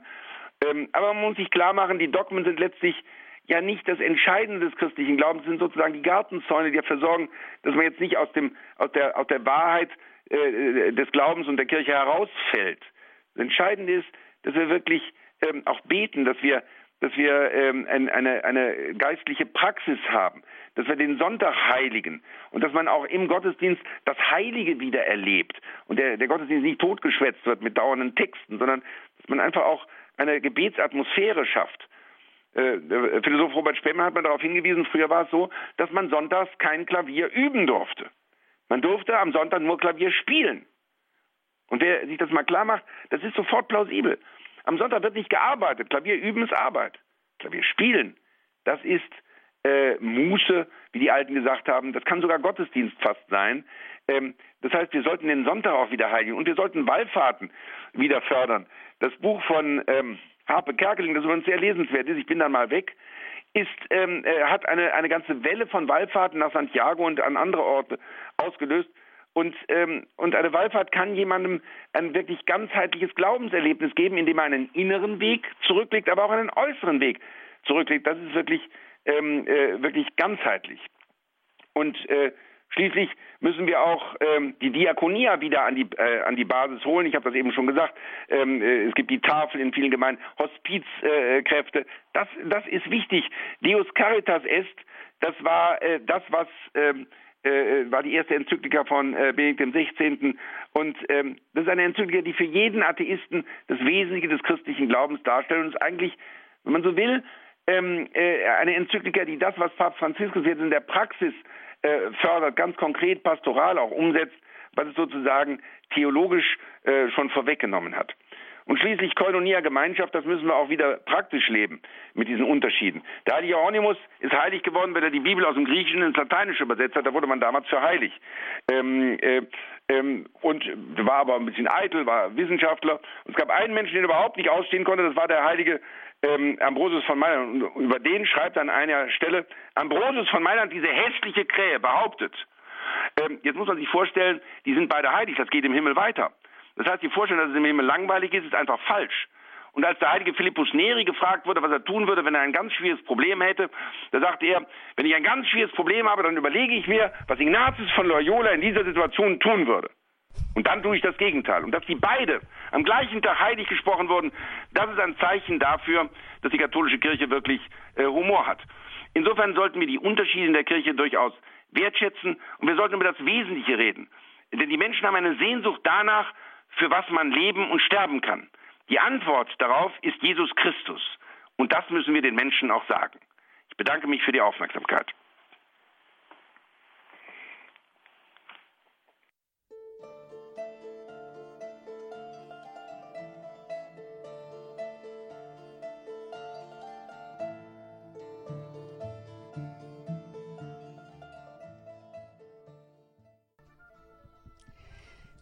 Der blockierte Riese Psychoanalyse der katholischen Kirche mit Franziskus Update. Wir haben gehört in der Standpunktsendung einen Vortrag von Dr. Manfred Lütz, Autor des gleichnamigen Buches. Herzlichen Dank, Herr Dr. Lütz, für Ihren Vortrag, der wie immer, denke ich, einfach, ja, es macht Freude, Ihnen zuzuhören. Dankeschön dafür.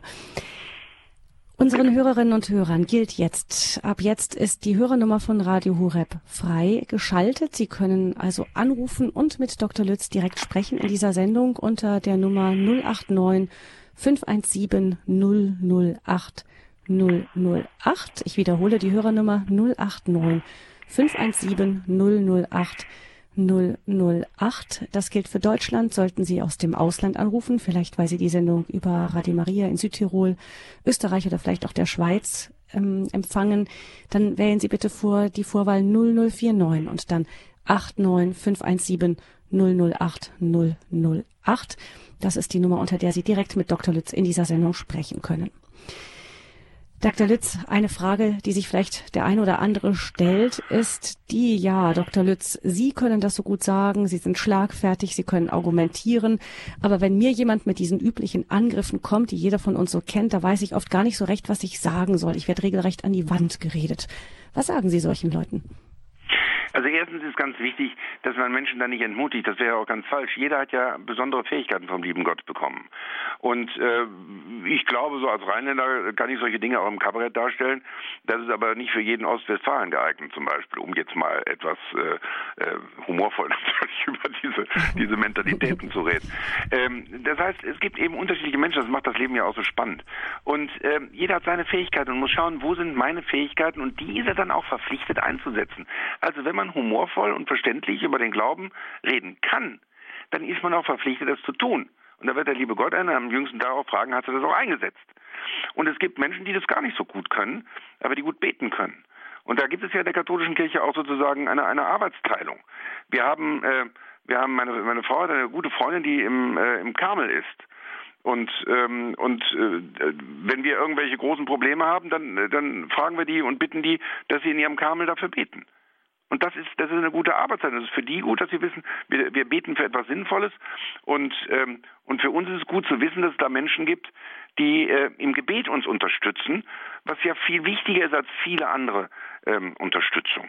Mhm. Und die heilige Monika zum Beispiel, das muss man vielen Leuten sagen, die heute sagen, ja, meine Kinder gehen nicht mehr so in die Kirche. Die heilige Monika, ähm, die hat es ja auch nicht so einfach. Die war wahrscheinlich sogar Alkoholikerin, behaupte ich immer, weil der, der heilige Augustinus, das war ja die Mutter des heiligen Augustinus, in seinen Konfessionen schreibt, sie hatte den unwiderstehlichen Drang, am äh, Alkohol ihres Vaters zu nippen. Also unwiderstehlicher Drang. Da würde ich als Psychiater schon mal sagen, das war wahrscheinlich dann doch ernst. Aber äh, auch da Scherz beiseite. Die heilige Monika hat immer darunter gelitten, dass Augustinus nie richtig in die Pötte kam. Ja, der hat ja alle möglichen an Unsinn geglaubt, war manichär. Der hatte eine Geliebte, hatte mit der sogar ein Kind, Adiodatus von Gott ge äh, geschenkt. Das klang zwar ganz nett, aber es war ein uneheliches Kind. Ja, ähm, also der der hat alle möglichen äh, Irrungen und Wirrungen durchgemacht und sie hat treu gebetet und am Ende ist daher Augustinus dann doch zum richtigen äh, Glauben gekommen und ist ein großer Bischof und, und Kirchenlehrer gewesen. Und es gibt viele Großmütter, die für ihre Enkelkinder beten. Und irgendwann wird das wirken, nicht sofort. Also wer, wer den unmittelbaren Erfolg will, das ist nicht vom Guten. Das hat schon Luther gesagt. Also wer, wer unbedingt äh, seinen Willen immer durchsetzen will, das, äh, das ist im christlichen Sinne nicht gut. Letztlich kommt es auf den Willen Gottes an. Hm. Das heißt, ich höre raus, es ist nicht unbedingt wichtig, dass man so gut gegenhalten kann wie Sie, sondern die Haltung Nö. ist die Haupt. Ja, der, aber es ist ganz wichtig, dass Menschen, genau. Menschen mitkriegen, dass es, dass es auch Katholiken gibt, die sich äh, auch zur Wehr setzen, wenn, ja. wenn die Kirche ungerecht angegriffen wird. Und äh, auch deswegen äh, finde ich, sollte man, wenn man, wenn man meint, man könne das, in die Medien gehen und äh, und da auch äh, Farbe bekennen. Mhm. Und ich tue das zum Beispiel gerne und das tun ja auch viele andere gerne und gut. Und äh, äh, aber das das sollen um Gottes willen nicht alle tun, sondern jeder soll an seinem Ort dafür sorgen. Und äh, viele Leute, die einfach nur schlicht ihren ähm, ihren Glauben leben, die sonntags in die Kirche gehen, die Nächstenlieben tätig sind, die kommen viel eher in den Himmel als ich. Begrüßen wir nun die erste Hörerin in dieser Sendung. Frau Witt macht den Auftakt. Grüß Sie. Ja, grüß Frau Witt. Ich habe die Sendung leider nicht von Anfang an hören können. Ich bin ungefähr da dazu gestoßen, wie Sie von der einfachen Sprache geredet haben. Ähm, mhm. und da muss ich sagen, ähm, äh, das kann ich nur bestätigen. Ich habe also erlebt, dass, dass gerade ältere Menschen am liebsten in den Kindergottesdienst gegangen sind, weil da halt so einfach mit ihnen, oder überhaupt, weil sie das halt verstanden haben. Äh, ja. Das war jetzt die kleine Anmerkung am Rande, aber ich wollte fragen, und zwar hatten Sie ein Buch erwähnt im Zusammenhang mit der Kirchengeschichte, das Sie jedem Theologiestudenten empfehlen würden. Da würde ich gerne nochmal den Titel erfragen. Ja, also äh, würde ich sogar jedem, äh, jedem Katholiken empfehlen, der, der, sich, äh, der sich einfach mal erkundigen will über die Kirchengeschichte. Dieses Buch ist von Arnold Angenens, so heißt der, Kirchenhistoriker aus Münster. Arnold, Arnold Angenent, A-N-G, Angenent mit okay, DT, ja. äh, und heißt Toleranz und Gewalt.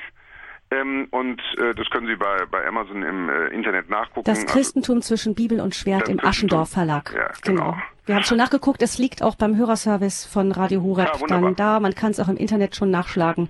Wir haben es reingestellt, damit, falls jemand nachfragt, das okay, gleich das finden kann. Christentum zwischen Schwert und Gewalt. Nein, zwischen nein, Bibel und Schwert. Zwischen Bibel und Schwert. Aber der, der, Haupttitel ist Toleranz und Gewalt.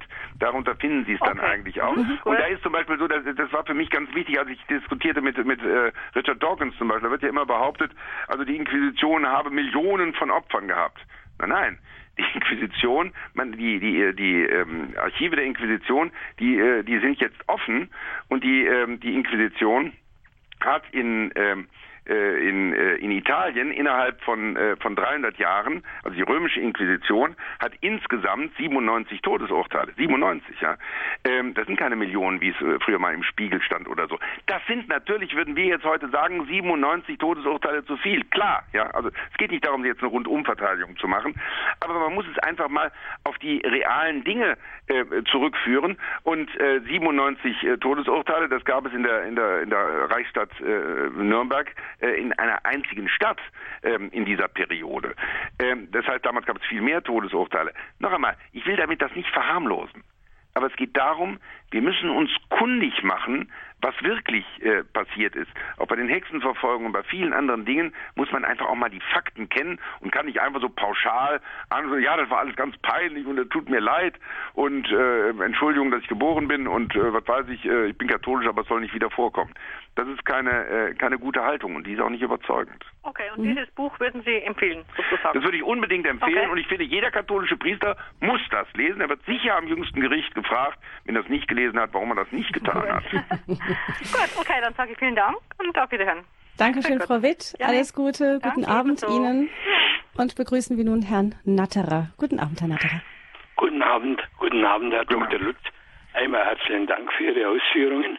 Und es wäre aber jetzt eine Frage in einer Familie, da ist es auseinandergegangen und da ist die, neue, die Frau ist an einen evangelischen Pfarrer hingeraten und ein Kind davon hat zwar die katholische Taufe und hat auch die Kommunion empfangen und die Beichte auch, aber die Firmung wurde nicht vollzogen und jetzt hat das Kind auch geschrieben, äh, es ladet einen ein zur Konfirmation. Wie würden Sie da regier, äh, reagieren? Wir haben schon auch, dass wir Gebetskreis einreichen, aber es tut dem weh, wenn es da versucht wird, so ein katholisches Kind, wo halt vielleicht nicht weiß, dass doch die Firmung besser wäre, als dass man da Konfirmation vollziehen will. Ja, das ist natürlich eine schwierige, eine, eine schwierige Situation, die ich jetzt auch äh, genau nicht äh, kenne. Das kann man ja äh, sozusagen jetzt übers Radio auch gar nicht so im Detail äh, können Sie das ja gar nicht schildern. Mhm. Ähm, ich finde, äh, ich finde im Zweifel immer für die Barmherzigkeit. Im Zweifel immer ähm, dann nötigenfalls auch mit mit blutendem Herzen hingehen und jemanden nicht ähm, nicht sozusagen ausschließen dadurch. Ähm, mhm. man kann das ja manchmal auch deutlich machen. Ähm, äh, man wird wissen bei Ihnen oder auch bei anderen, dass Sie das eigentlich nicht gut finden. Ja, also man wird nicht sagen, also äh, man wird ja nicht die Haltung haben, ist mir völlig wurscht, sondern es ist ja, deswegen rufen Sie auch an, es ist für Sie schon auch etwas Schmerzliches. Ja. Aber andererseits ähm, äh, wäre, wenn man da äh, hingeht, das zumindest ein Zeichen dafür, dass man äh, diesen jungen Menschen äh, nicht aufgibt. Ich will mal ein, Beispiel sagen von mir persönlich. Ich selbst habe ja, habe ich Ihnen eben gesagt, habe, äh, mein bester Freund ist Protestant und er hat bei seinem zweiten Sohn äh, hat er mich zum Paten, also gebeten, dass ich Patenkind, wär, äh, Patenonkel werde bei der evangelischen Taufe, ja. Ich wusste gar nicht, ob das erlaubt ist damals. Ich glaube, es ist erlaubt, aber ist egal. Ich würde das ja nie machen, habe ich ihm auch gesagt. Ich würde als Katholik mein Kind, also wenn ich finde, die Paten sollen jemanden ja in den Glauben einführen. Mhm. Das heißt, ich würde immer katholische Paten nehmen. Aber mein Freund wollte ich als Katholik Pate. Und da ähm, habe ich gesagt, ja gut, das mache ich. Warum soll ich das nicht machen?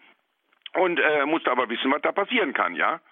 Und mit 25 Jahren ist mein Patenkind dann katholisch geworden. Ja gut, wenn ich da nicht hingegangen, wenn ich gesagt hätte, nee, in eine evangelische Kirche gehe ich nicht und so weiter, dann, äh, dann wäre das so gar nicht möglich gewesen. Und da hat sicherlich auch äh, die Taufe, äh, anerkennen wir ja, äh, der Heilige Geist natürlich äh, auch das Seine dazu getan. Aber wenn Sie bei diesem äh, jungen Menschen äh, zur Konfirmation gehen und, äh, und ähm, äh, Konfirmation heißt ja zunächst einmal Stärke im Christi, Stärkung im christlichen Glauben. Das ist ja, äh, ist ja nicht irgendwie eine Höllenveranstaltung, ja. So, das heißt, dass, dass der evangelische Christ im Glauben gestärkt wird, konfirmiert wird, ja. Und ähm, das ist nicht das Sakrament der Firmung, aber es ist eine, eine, eine Stärkung im Glauben.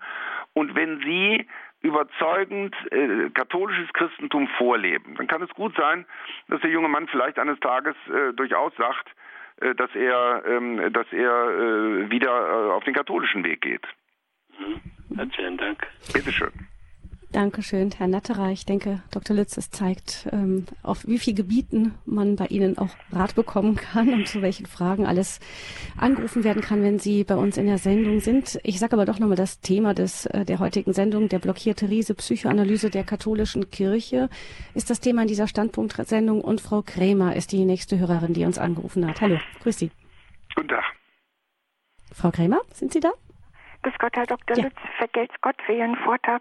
Und es wird jetzt viel zu weit führen, wollte ich Ihnen sämtliche Stationen meines Lebens sagen. Ich wollte nur sagen, dass ich oft, oft ins Fettnäpfchen getreten bin. Nach einer schweren Krankheit bin ich auch der Esoterik auf dem Leim ge gegangen. Keine Ahnung von dem ganzen Zeug gehabt. Das dauert jetzt viel zu lang. Jedenfalls war ich 97 bei der Mutter Gottes in Lourdes und ich hat alles eingefädelt. Ich habe eine gute Beichte abgelegt. Sie hat mir auch noch einen guten Beichtvater geschenkt oder Heiliger Pater Bio. So, und, und Sie haben, und Sie haben so tolle Dinge angesprochen, das Wesentliche, einfach das Wesentliche. Jesus ist da, er ist im Tabernakel, seht, ich bin bei euch alle Tage bis ans Ende der Welt. Da haben wir höchstpersönlich. Wir müssen nur hinkommen. und, und, und, und jetzt habe ich noch schnell was da notiert. Und zwar, Sie haben das auch angesprochen, Herr Dr. Lütz, äh, Lütz ja, ja. Ähm, äh, dass ähm, das Mittel zum Heil ist die Kirche. Jawohl, wunderbar, preise den Herrn. Und, und das Heil liegt in der Wahrheit. Äh, das ist eine Aussage von Dominus Jesus 2000, das habe ich da. Und es ist wunder, wunderschön. Und da hat das Vorwort auch der verstorbene Kardinal Schäfzig ähm, geschrieben. Und der hat unter anderem in einem Artikel, das war damals zum Konzilsjubiläum, äh, die wahre Reform der Kirche liegt von innen nach außen. und das ist so, so, so, so wunderbar. Und das ist nämlich gerade der springende Punkt. Und was Sie auch von der Mutter Teresa äh, angesprochen haben, äh, jeder, also bei sich selber halt anfangen. Ne? Gott sei Lob und Dank, das haben in unserer Kirche, Gott sei Lob und Dank, und die ist ja für alle da, für alle, für alle, für alle. und Papst äh, Benedikt hat es ja auch so wunderschön direkt gesagt, 2011 in Freiburg, die Entweltlichung eben. Ne? Das ist nämlich auch genau der springende Punkt. Und wir sind in der Welt, aber nicht von der Welt. Jawohl.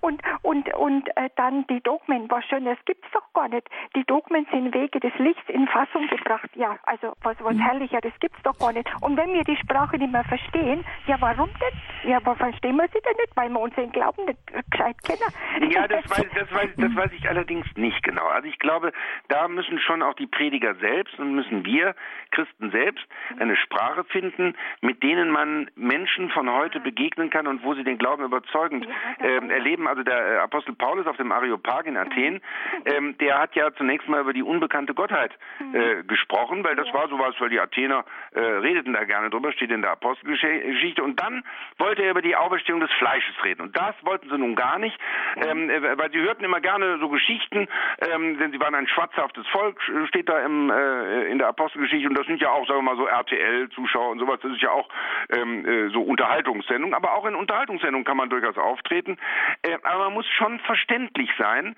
Und wir können jetzt nicht sagen, dann sollen die anderen doch uns besser verstehen und darüber klagen, dass die Leute uns nicht mehr verstehen, sondern wir müssen uns verständlich machen. Und das ist auch ganz wichtig. Und was Sie zur Esoterik gesagt haben, die Esoterik ist natürlich ein bisschen das, was die Gnosis, da habe ich eben ja von geredet, in der, im ersten Jahrhundert war das nur derjenige, mhm. der was weiß, der eingeführt ist in die Geheimnisse und so weiter. Das sei der wirklich, wirklich gute Mensch. Wir haben ja heute so eine Art Wissensreligion. es gibt Quizshows und so weiter, äh, äh, was den Eindruck vermittelt, derjenige, der viel weiß, ist ein besserer Mensch. Natürlich ist Wissen gut. Ich habe auch wissenschaftlich gearbeitet, aber das Entscheidende ist, das alte Mütterchen, das vielleicht gar nicht viel weiß, aber das den Glauben praktisch lebt, das mhm. betet, das Nächstenlieben tätig ist, mhm. das ein rechtschaffenes Leben führt. Ja, ja. ich denke, Frau Krämer, Sie haben uns viele Punkte genannt, wo wir vielleicht noch anknüpfen können. Ich danke Ihnen ganz herzlich ja. für Ihren Anruf. Alles ja, bitte. Gute. Bitte Segen. Danke, vergelt's Gott auch Ihnen. Und ich möchte jetzt zunächst aber noch Frau Zissig begrüßen. Guten Abend, Frau Zissig. Guten Abend. Guten Abend. Wie heißen Sie nochmal, Herr Lütz, Dr. Lütz. Lütz, Lütz, Lütz, ganz kurz. Lütz. Lütz. Lütz. Lütz. Lütz. Guten Abend, Herr Lütz. Ich habe einen Muslim getroffen, das ist aber schon Jahre her. Ähm, mit dem bin ich ins Gespräch gekommen. Und der sagte, ihr glaubt wirklich an drei Götter. Und da war ich platt. Und da habe ich gesagt, man kann das auch so sehen, dass Gott eine Brücke ist und drei Pfeiler hat. Das war natürlich hilflos. Ich war hilflos. Ich wusste nicht genau, mhm. ja, ja. was ich sagen sollte. Wie ich ihm das erklären sollte. Ja, ja. Wie erklärt man denn sowas am besten? Also der heilige Augustinus hat eine schöne Erklärung dafür. Und die steht auch im, im Weltkatechismus drin, die kann man da auch nachlesen. Ich glaube, im Jukat steht die auch. Ähm, das ist so ähnlich wie, ähm, wie ein Fluss. Der Vater, Gott Vater ist sozusagen die Quelle und Gott Sohn ist der Fluss und, und die Mündung ist der Heilige Geist. Das heißt, das ist ja ein Fluss. Wir glauben an einen Gott. Das muss man auch den Moslems immer sagen. Wir glauben genau wie ihr an, wir glauben nicht an drei Götter. Das stimmt überhaupt nicht. Äh, und das ist im Grunde eine Verfälschung ähm, äh, des christlichen Glaubens durch, durch äh, ein, ein, muslimisches Missverständnis. Ähm, wir glauben nicht an drei Götter, sondern wir glauben nur an einen Gott, der aber als Jesus Christus ähm, Mensch geworden ist. Das heißt, wir glauben, dass, dass Gott sozusagen die Menschen auf eine göttliche Höhe gehoben hat.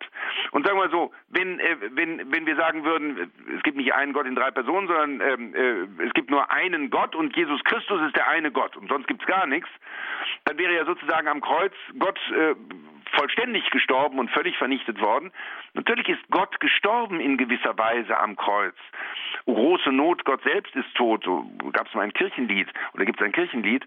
Das stimmt auch. Man kann das so sagen. Aber wir wissen, dass der Vater ähm, äh, der ewige Vater ist, der nicht irgendwie am Kreuz gestorben ist, sondern dass er aber, dass Gott selbst als Jesus Christus Mensch geworden ist, dass er gelitten hat, dass er gestorben ist, auferstanden ist und dass das nicht irgendwie nur äh, sozusagen ein, ein, ein Gesandter Gottes war, sondern, sondern Gott selbst. Das glauben wir.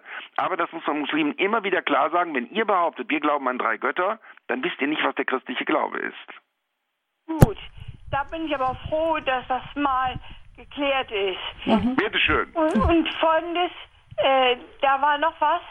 Ähm, der hat auch gesagt, dass Maria äh, empfangen hat vom, von Gott. Äh, das glaubt er auch nicht. Aber es glaube ich ganz feste.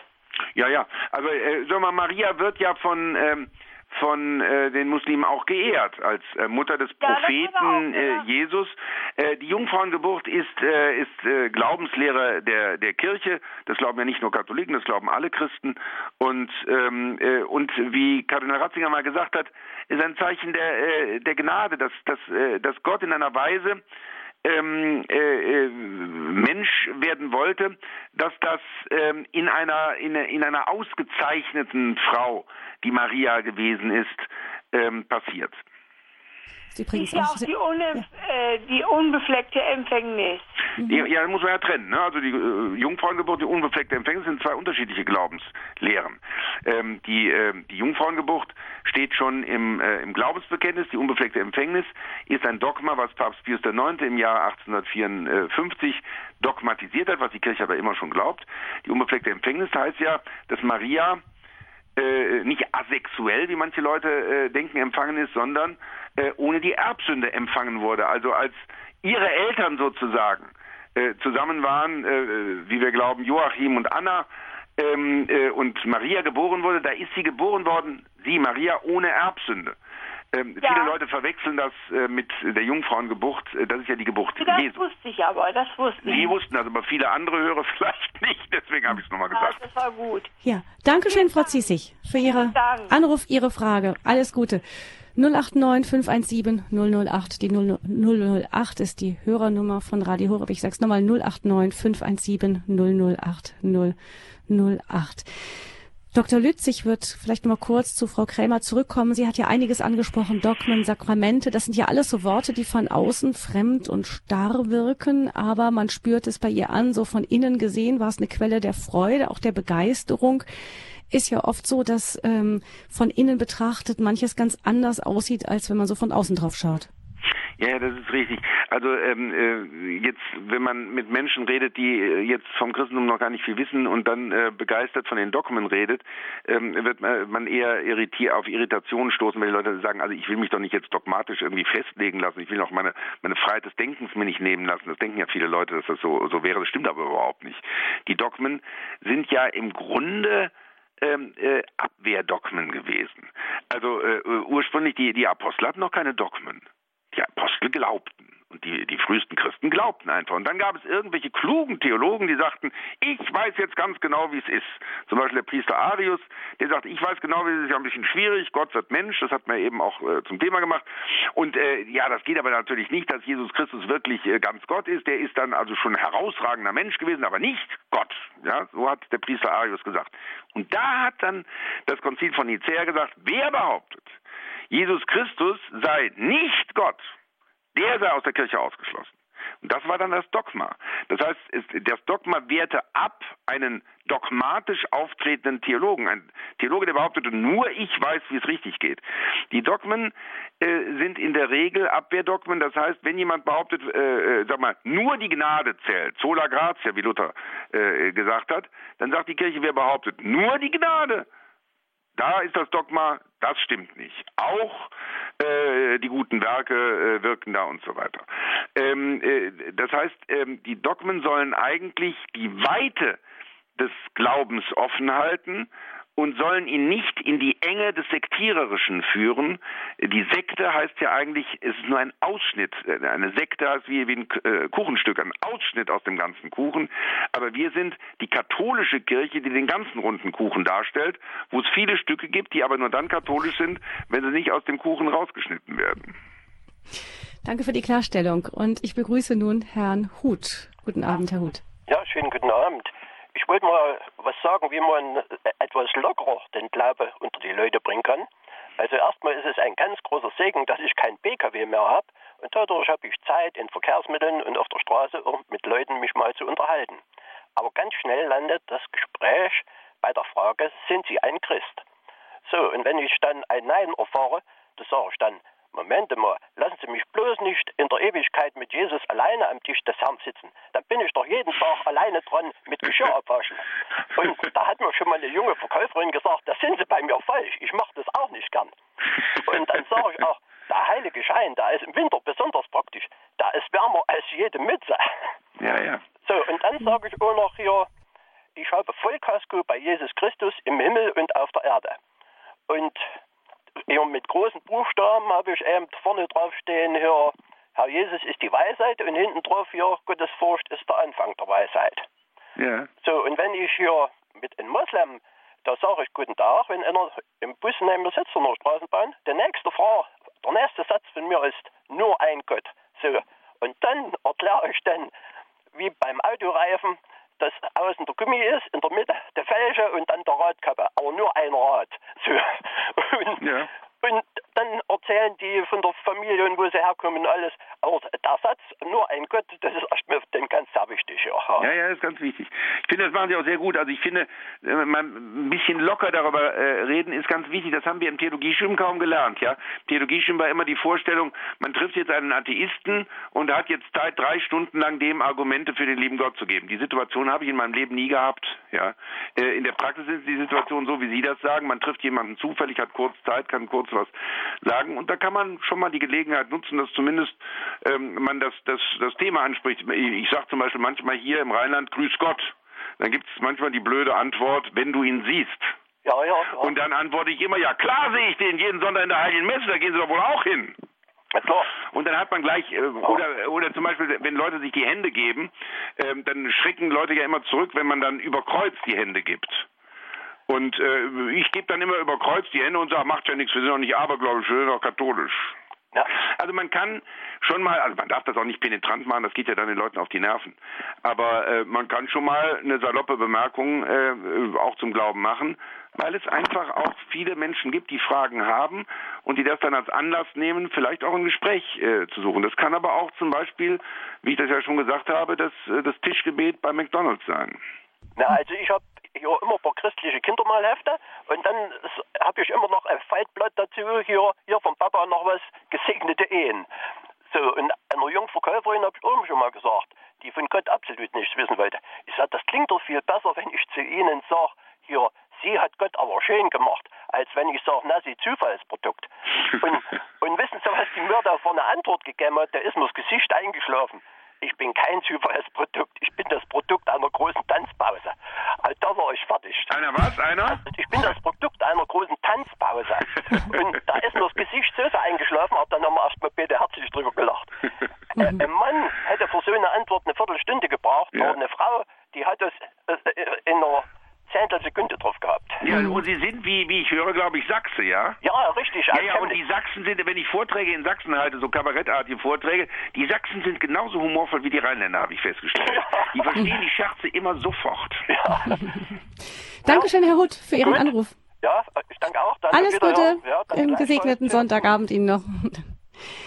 Also jeder hat so seine Begabung und es ist die Frage, wie er sie einsetzt. Ähm, Dr. Lütz, eine Hörerin fragte noch, ob es den blockierten Riesen auch als Hörbuch gäbe. Ähm, nee, ich glaube, als Hörbuch gibt es das nicht. Hm. Nee. Also meine anderen Bücher, das Gottbuch zum Beispiel, das gibt es als Hörbuch. Das habe ich auch selbst gesprochen. Aber den blockierten Riesen gibt es äh, meines Wissens nicht als Hörbuch. Okay, gut. Vielleicht irgendwann eines Tages. Aber das Buch Gott, eine kleine Geschichte des Höchsten, das wohl. Hm. Ja. Das Jetzt würde ich am Ende der Sendung vielleicht noch kurz auf so doch nochmal die aktuellen ähm, Entwicklungen eingehen, die vielleicht auch, also viele, denke ich, in der Kirche bewegen. Ähm, Sie haben immer wieder genannt Papst Benedikt und wieder Papst Franziskus und auch gesagt, Papst Benedikt wird von Papst Franziskus oft zitiert. Also diese Kontroverse, die zwischen den beiden immer wieder aufgebaut wird in der öffentlichen Meinung, die ist vor diesem Hintergrund klingt das ganz absurd. Ja, das ist auch wirklich absurd. Ich habe ein äh, Buch geschrieben mit Kardinal Cordes zusammen letztes Jahr, äh, Entweltlichung, also äh, äh, Benedikts äh, Vermächtnis, Franziskus Auftrag, Entweltlichung. Da ging es ein bisschen auch über die Realität der katholischen Kirche in Deutschland. Und das habe ich dann ähm, Papst Benedikt zusammen mit Kardinal äh, Cordes ähm, überreicht im, äh, in seinem äh, Gartenhäuschen da im, im Vatikanischen Garten. Das war sehr nett. Und am nächsten Morgen Papst Franziskus und Benedikt sagte, sagte uns, ähm, er sei äh, theologisch völlig äh, mit äh, Papst Franziskus auf, äh, auf der gleichen Linie. Und äh, wir haben das dann am nächsten Morgen, habe ich das auch Papst Franziskus gesagt, der das sofort bestätigte und das ganz genauso sieht. Äh, das heißt, da wird manchmal aufgrund der unterschiedlichen Mentalitäten äh, ein unterschiedlich rein interpretiert, der gar nicht besteht. Also was man einfach sagen muss, Papst Benedikt war bisher der letzte richtig europäische Papst, der aus der ganzen abendländischen Tradition kam und daraus lebte sozusagen, der, der lebte aus den Texten des Abendlands, aus der Poesie des Abendlands, der, der äh, ist, äh, war Mitglied der Akademie Française und so weiter. Also ähm, äh, und und äh, äh, Papst Franziskus kommt jetzt so richtig aus der neuen Welt, auch mit so einer ähm, äh, Unmittelbarkeit, mit einer ähm, äh, Unbefangenheit, die der Kirche ja auch mal gut tut, ähm, äh, um äh, ganz andere Perspektiven äh, zu ergreifen. Es ist immer wichtig, dass Päpste nicht völlig identisch sind, die sich folgen. In der Renaissance war es immer so, dass der äh, Papst vom ähm, äh, der, der, nächste Papst von den ähm, äh, von den Gegnern seines Vorgängers äh, gewählt wurde, was auch gut war, weil wenn äh, bei irgendeinem also in Deutschland zum Beispiel gab es Menschen, die mit Papst äh, Benedikt nicht gut klarkamen, aber die, die finden Papst Franziskus jetzt ganz toll. Und es gibt andere Leute, die Papst Franziskus vielleicht nicht so gut mit dem nicht so gut klarkommen, aber dann Benedikt gut finden oder dann vielleicht den nächsten Papst wieder. Also dieser Wechsel der Mentalitäten auf dem päpstlichen Stuhl, das ist auch sehr wichtig. Wobei ich übrigens, das will ich vielleicht zum Schluss noch sagen, äh, erleben konnte im letzten Jahr, dass Papst Benedikt äh, geistig total fit war. Auch körperlich fand ich eigentlich, also ohne Stockkammer rein. Und wir waren so eine halbe Stunde da. Und dann äh, standen wir auf und wollten gehen und äh, standen dann auch so ein bisschen da und dann sagte der Kardinal Cordes zum Papst Benedikt, äh, Heiliger Vater, ich muss dir noch eine Geschichte von Kardinal Jäger äh, erzählen. Berühmter Kardinal von Paderborn. Und dann sagte Papst Benedikt, die hast du mir schon erzählt und ich sagte dir auch, wie sie ausging. und äh, diese, diese humorvolle Art von Papst Benedikt habe ich immer sehr geschätzt. Mhm. Das heißt also auch diese Verunsicherung, die man immer wieder auch in, in katholischen Kreisen findet, eben. Mir hat man zum Beispiel mal eine, eine Katholikin gesagt, ach, der Papst hat jetzt in der Türkei gesagt, auch unter Christen gibt es Fundamentalisten. Nennt mich der Papst jetzt dann auch eine Fundamentalistin, so wie alle anderen ohnehin das sowieso schon als Schimpfwort zu mir sagen? Also ich spüre da manchmal so eine Verunsicherung raus. Da sagen Sie, das äh, müssen wir vielleicht einfach anders sehen, wenn wir Papst Benedikt so zuhören. Äh, also der, der Papst Franziskus zuhören. Papst Franziskus äh, zuhören. Ja, also äh, Fundamentalismus. Natürlich gibt es fundamentalistische Christen. Wir müssen jetzt mal sagen, der Ausdruck Fundamentalismus ist ähm, für Christen erfunden worden, nicht für Muslime. Und Fundamentalismus, das war am Anfang sogar ein ganz positiver Ausdruck, der für bestimmte amerikanische evangelikale Sekten äh, verwandt wurde, die die Bibel wortwörtlich nahmen. Das war Fundamentalismus, mehr nicht. Und äh, man hat es dann äh, inzwischen äh, zum Schimpfwort äh, gemacht, dann auch bei Katholiken, Fundamentalisten, dann Muslime, Fundamentalisten, also Leute, die so ein bisschen enges Weltbild hatten, das war so der, äh, der Blick dabei, aber vor allem Leute, die Texte wortwörtlich nehmen. Und ähm, äh, ich nehme an, dass das, was äh, Papst Franziskus damit meinte, das ist ja nicht äh, nicht die die katholische Lehre. Also die katholische Lehre ist ja nicht, dass die Welt vor äh, vor vor 3000 vor 4000 Jahren äh, äh, erschaffen worden ist oder so. Das ist jetzt jedenfalls nicht von der katholischen Kirche so äh, gelehrt worden. Und, ähm, äh, und dass es Fundamentalisten auch im christlichen Bereich gibt, das ist richtig. Damit hat er aber nicht gesagt, dass es jetzt Fundamentalisten gibt, die gleich terroristisch werden. Das muss man schon mal unterscheiden. Das hat der Papst auch nicht gesagt. Und das ist ja auch nicht so. Deswegen finde ich den Ausdruck, dass man den Ausdruck Fundamentalisten heute noch verwendet für Christen immer etwas schwierig, weil das viele Leute dann gleich mit diesen äh, muslimischen Terroristen assoziieren. Und das finde ich dann sehr ungerecht. Hm. Vielleicht noch zum Schluss dieser Sendung wir haben festgestellt, es ist jetzt einiges in Bewegung geraten. Ähm, wo würden Sie sagen, was sehen Sie, wo sehen Sie etwas in eine gute Richtung sich bewegen und wo hängt es vielleicht noch? Ja, es hängt ja immer irgendwo, das bewegt sich immer in eine gute Richtung seit 2000 Jahren.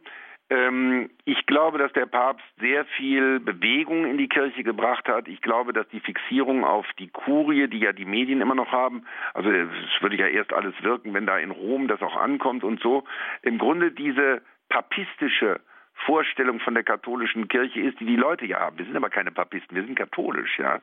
Das heißt, und der Papst sagt auch immer wieder, jeder Christ soll seine Verantwortung übernehmen. Das ist, das ist das katholisch. Also wir, wir, wir, wir müssen nicht auch den Papst anrufen, um zu fragen, was soll ich jetzt hier in Märkten machen. Ähm, aber die Leute denken das manchmal.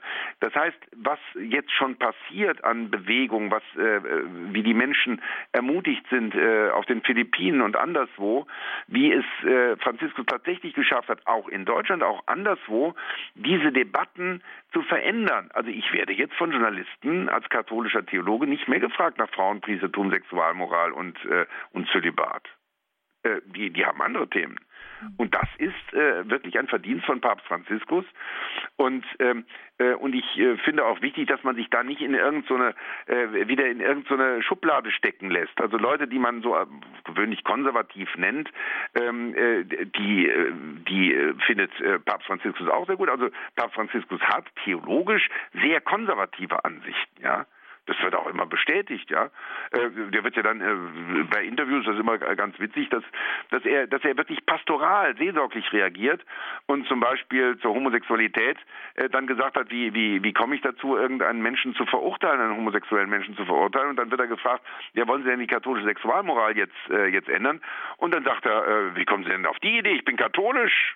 Ja, oder auch bei, äh, bei der Frage von, vom Frauenpriestertum und so, da ist ja auch zugefragt er ganz klar geantwortet, hat er auch in Evangelii Gaudium ähm, ähm, geschrieben, äh, äh, es ist nicht zu erwarten, dass er das jetzt ändern wird. Diese Aussagen, das ist eben sehr interessant. Der Papst macht sehr klare Aussagen auch gegen Abtreibung, steht auch in Evangelii Gaudium. Ganz klar, glasklar. Aber er hat es geschafft, dass das nicht die, äh, die, äh, die, die entscheidende Schlagzeile ist. Papst ist wieder gegen Abtreibung alle Leute wissen, dass die katholische Kirche gegen Abtreibung ist und es ist, äh, und äh, da lässt auch gar keinen Zweifel dran.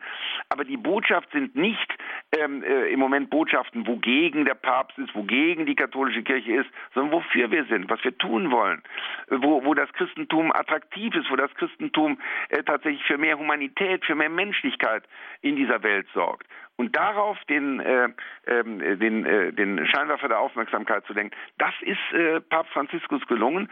Und da gibt es jetzt viele Änderungen schon und die sollte man nicht festmachen an diesen üblichen Fragen, äh, was Journalisten natürlich zum Teil immer noch tun, äh, Zölibat, Frauenpriestertum, Sexualmoral. Hm, und gleichzeitig hat der Papst ja auch immer wieder ähm, ja auch Punkte benannt, wo man in der Kirche auch noch mal schauen sollte. Vielleicht ähm, hängt, wie ist es dabei? Uns sind wir ähm, vergesslich, was das Evangelium angeht. Äh, sind wir vielleicht starr geworden? Und ja, so und er ist, er ist ja, er ist ja in gewisser Weise ist er ja ein bisschen der Beichtvater der katholischen Kirche. Also er macht ja dauernd Gewissenserforschung bei der hm. Kurie, bei jedem von uns. Man kann dann auch nicht äh, hämisch sagen, naja, da hat er der Kurie aber mal äh, die Leviten gelesen. Wenn man wenn man diese Texte liest, dann gelten die für jeden, auch für Sie, für mich und für jeden der Hörer. Mhm. Der blockierte Riese, Psychoanalyse der katholischen Kirche, das Buch von Manfred Lütz ist im Padloch Verlag erschienen. Sie können aber auch beim Hörerservice von Radio Horeb anfragen, Wenn Sie die Buchtitel noch einmal erfragen wollen, dann können Sie das tun morgen, dann, wenn der Hörerservice ab neun wieder besetzt wird, ist unter 08328 921 110 08328 921 110. Ich danke Ihnen ganz herzlich, Dr. Lütz, für Ihren Vortrag und für die Beantwortung unserer Fragen. Dankeschön und alles, alles Gute weiterhin auch für Ihre ganze Serie an Vorträgen und so weiter, die Sie halten. Haben Sie ein neues Buch wieder in Arbeit oder ist mal gut im Moment? Ja, doch, ich habe ein neues in Arbeit, aber ich sage noch nicht, was es ist. Okay, wir sind gespannt. Dankeschön. Okay. Alles, Alles Gute, Gute, Gottes Segen Ihnen Tschüss, fürs Jahr 2015 und ich sage auch auf Wiederhören, Ihre Gabi Fröhlich.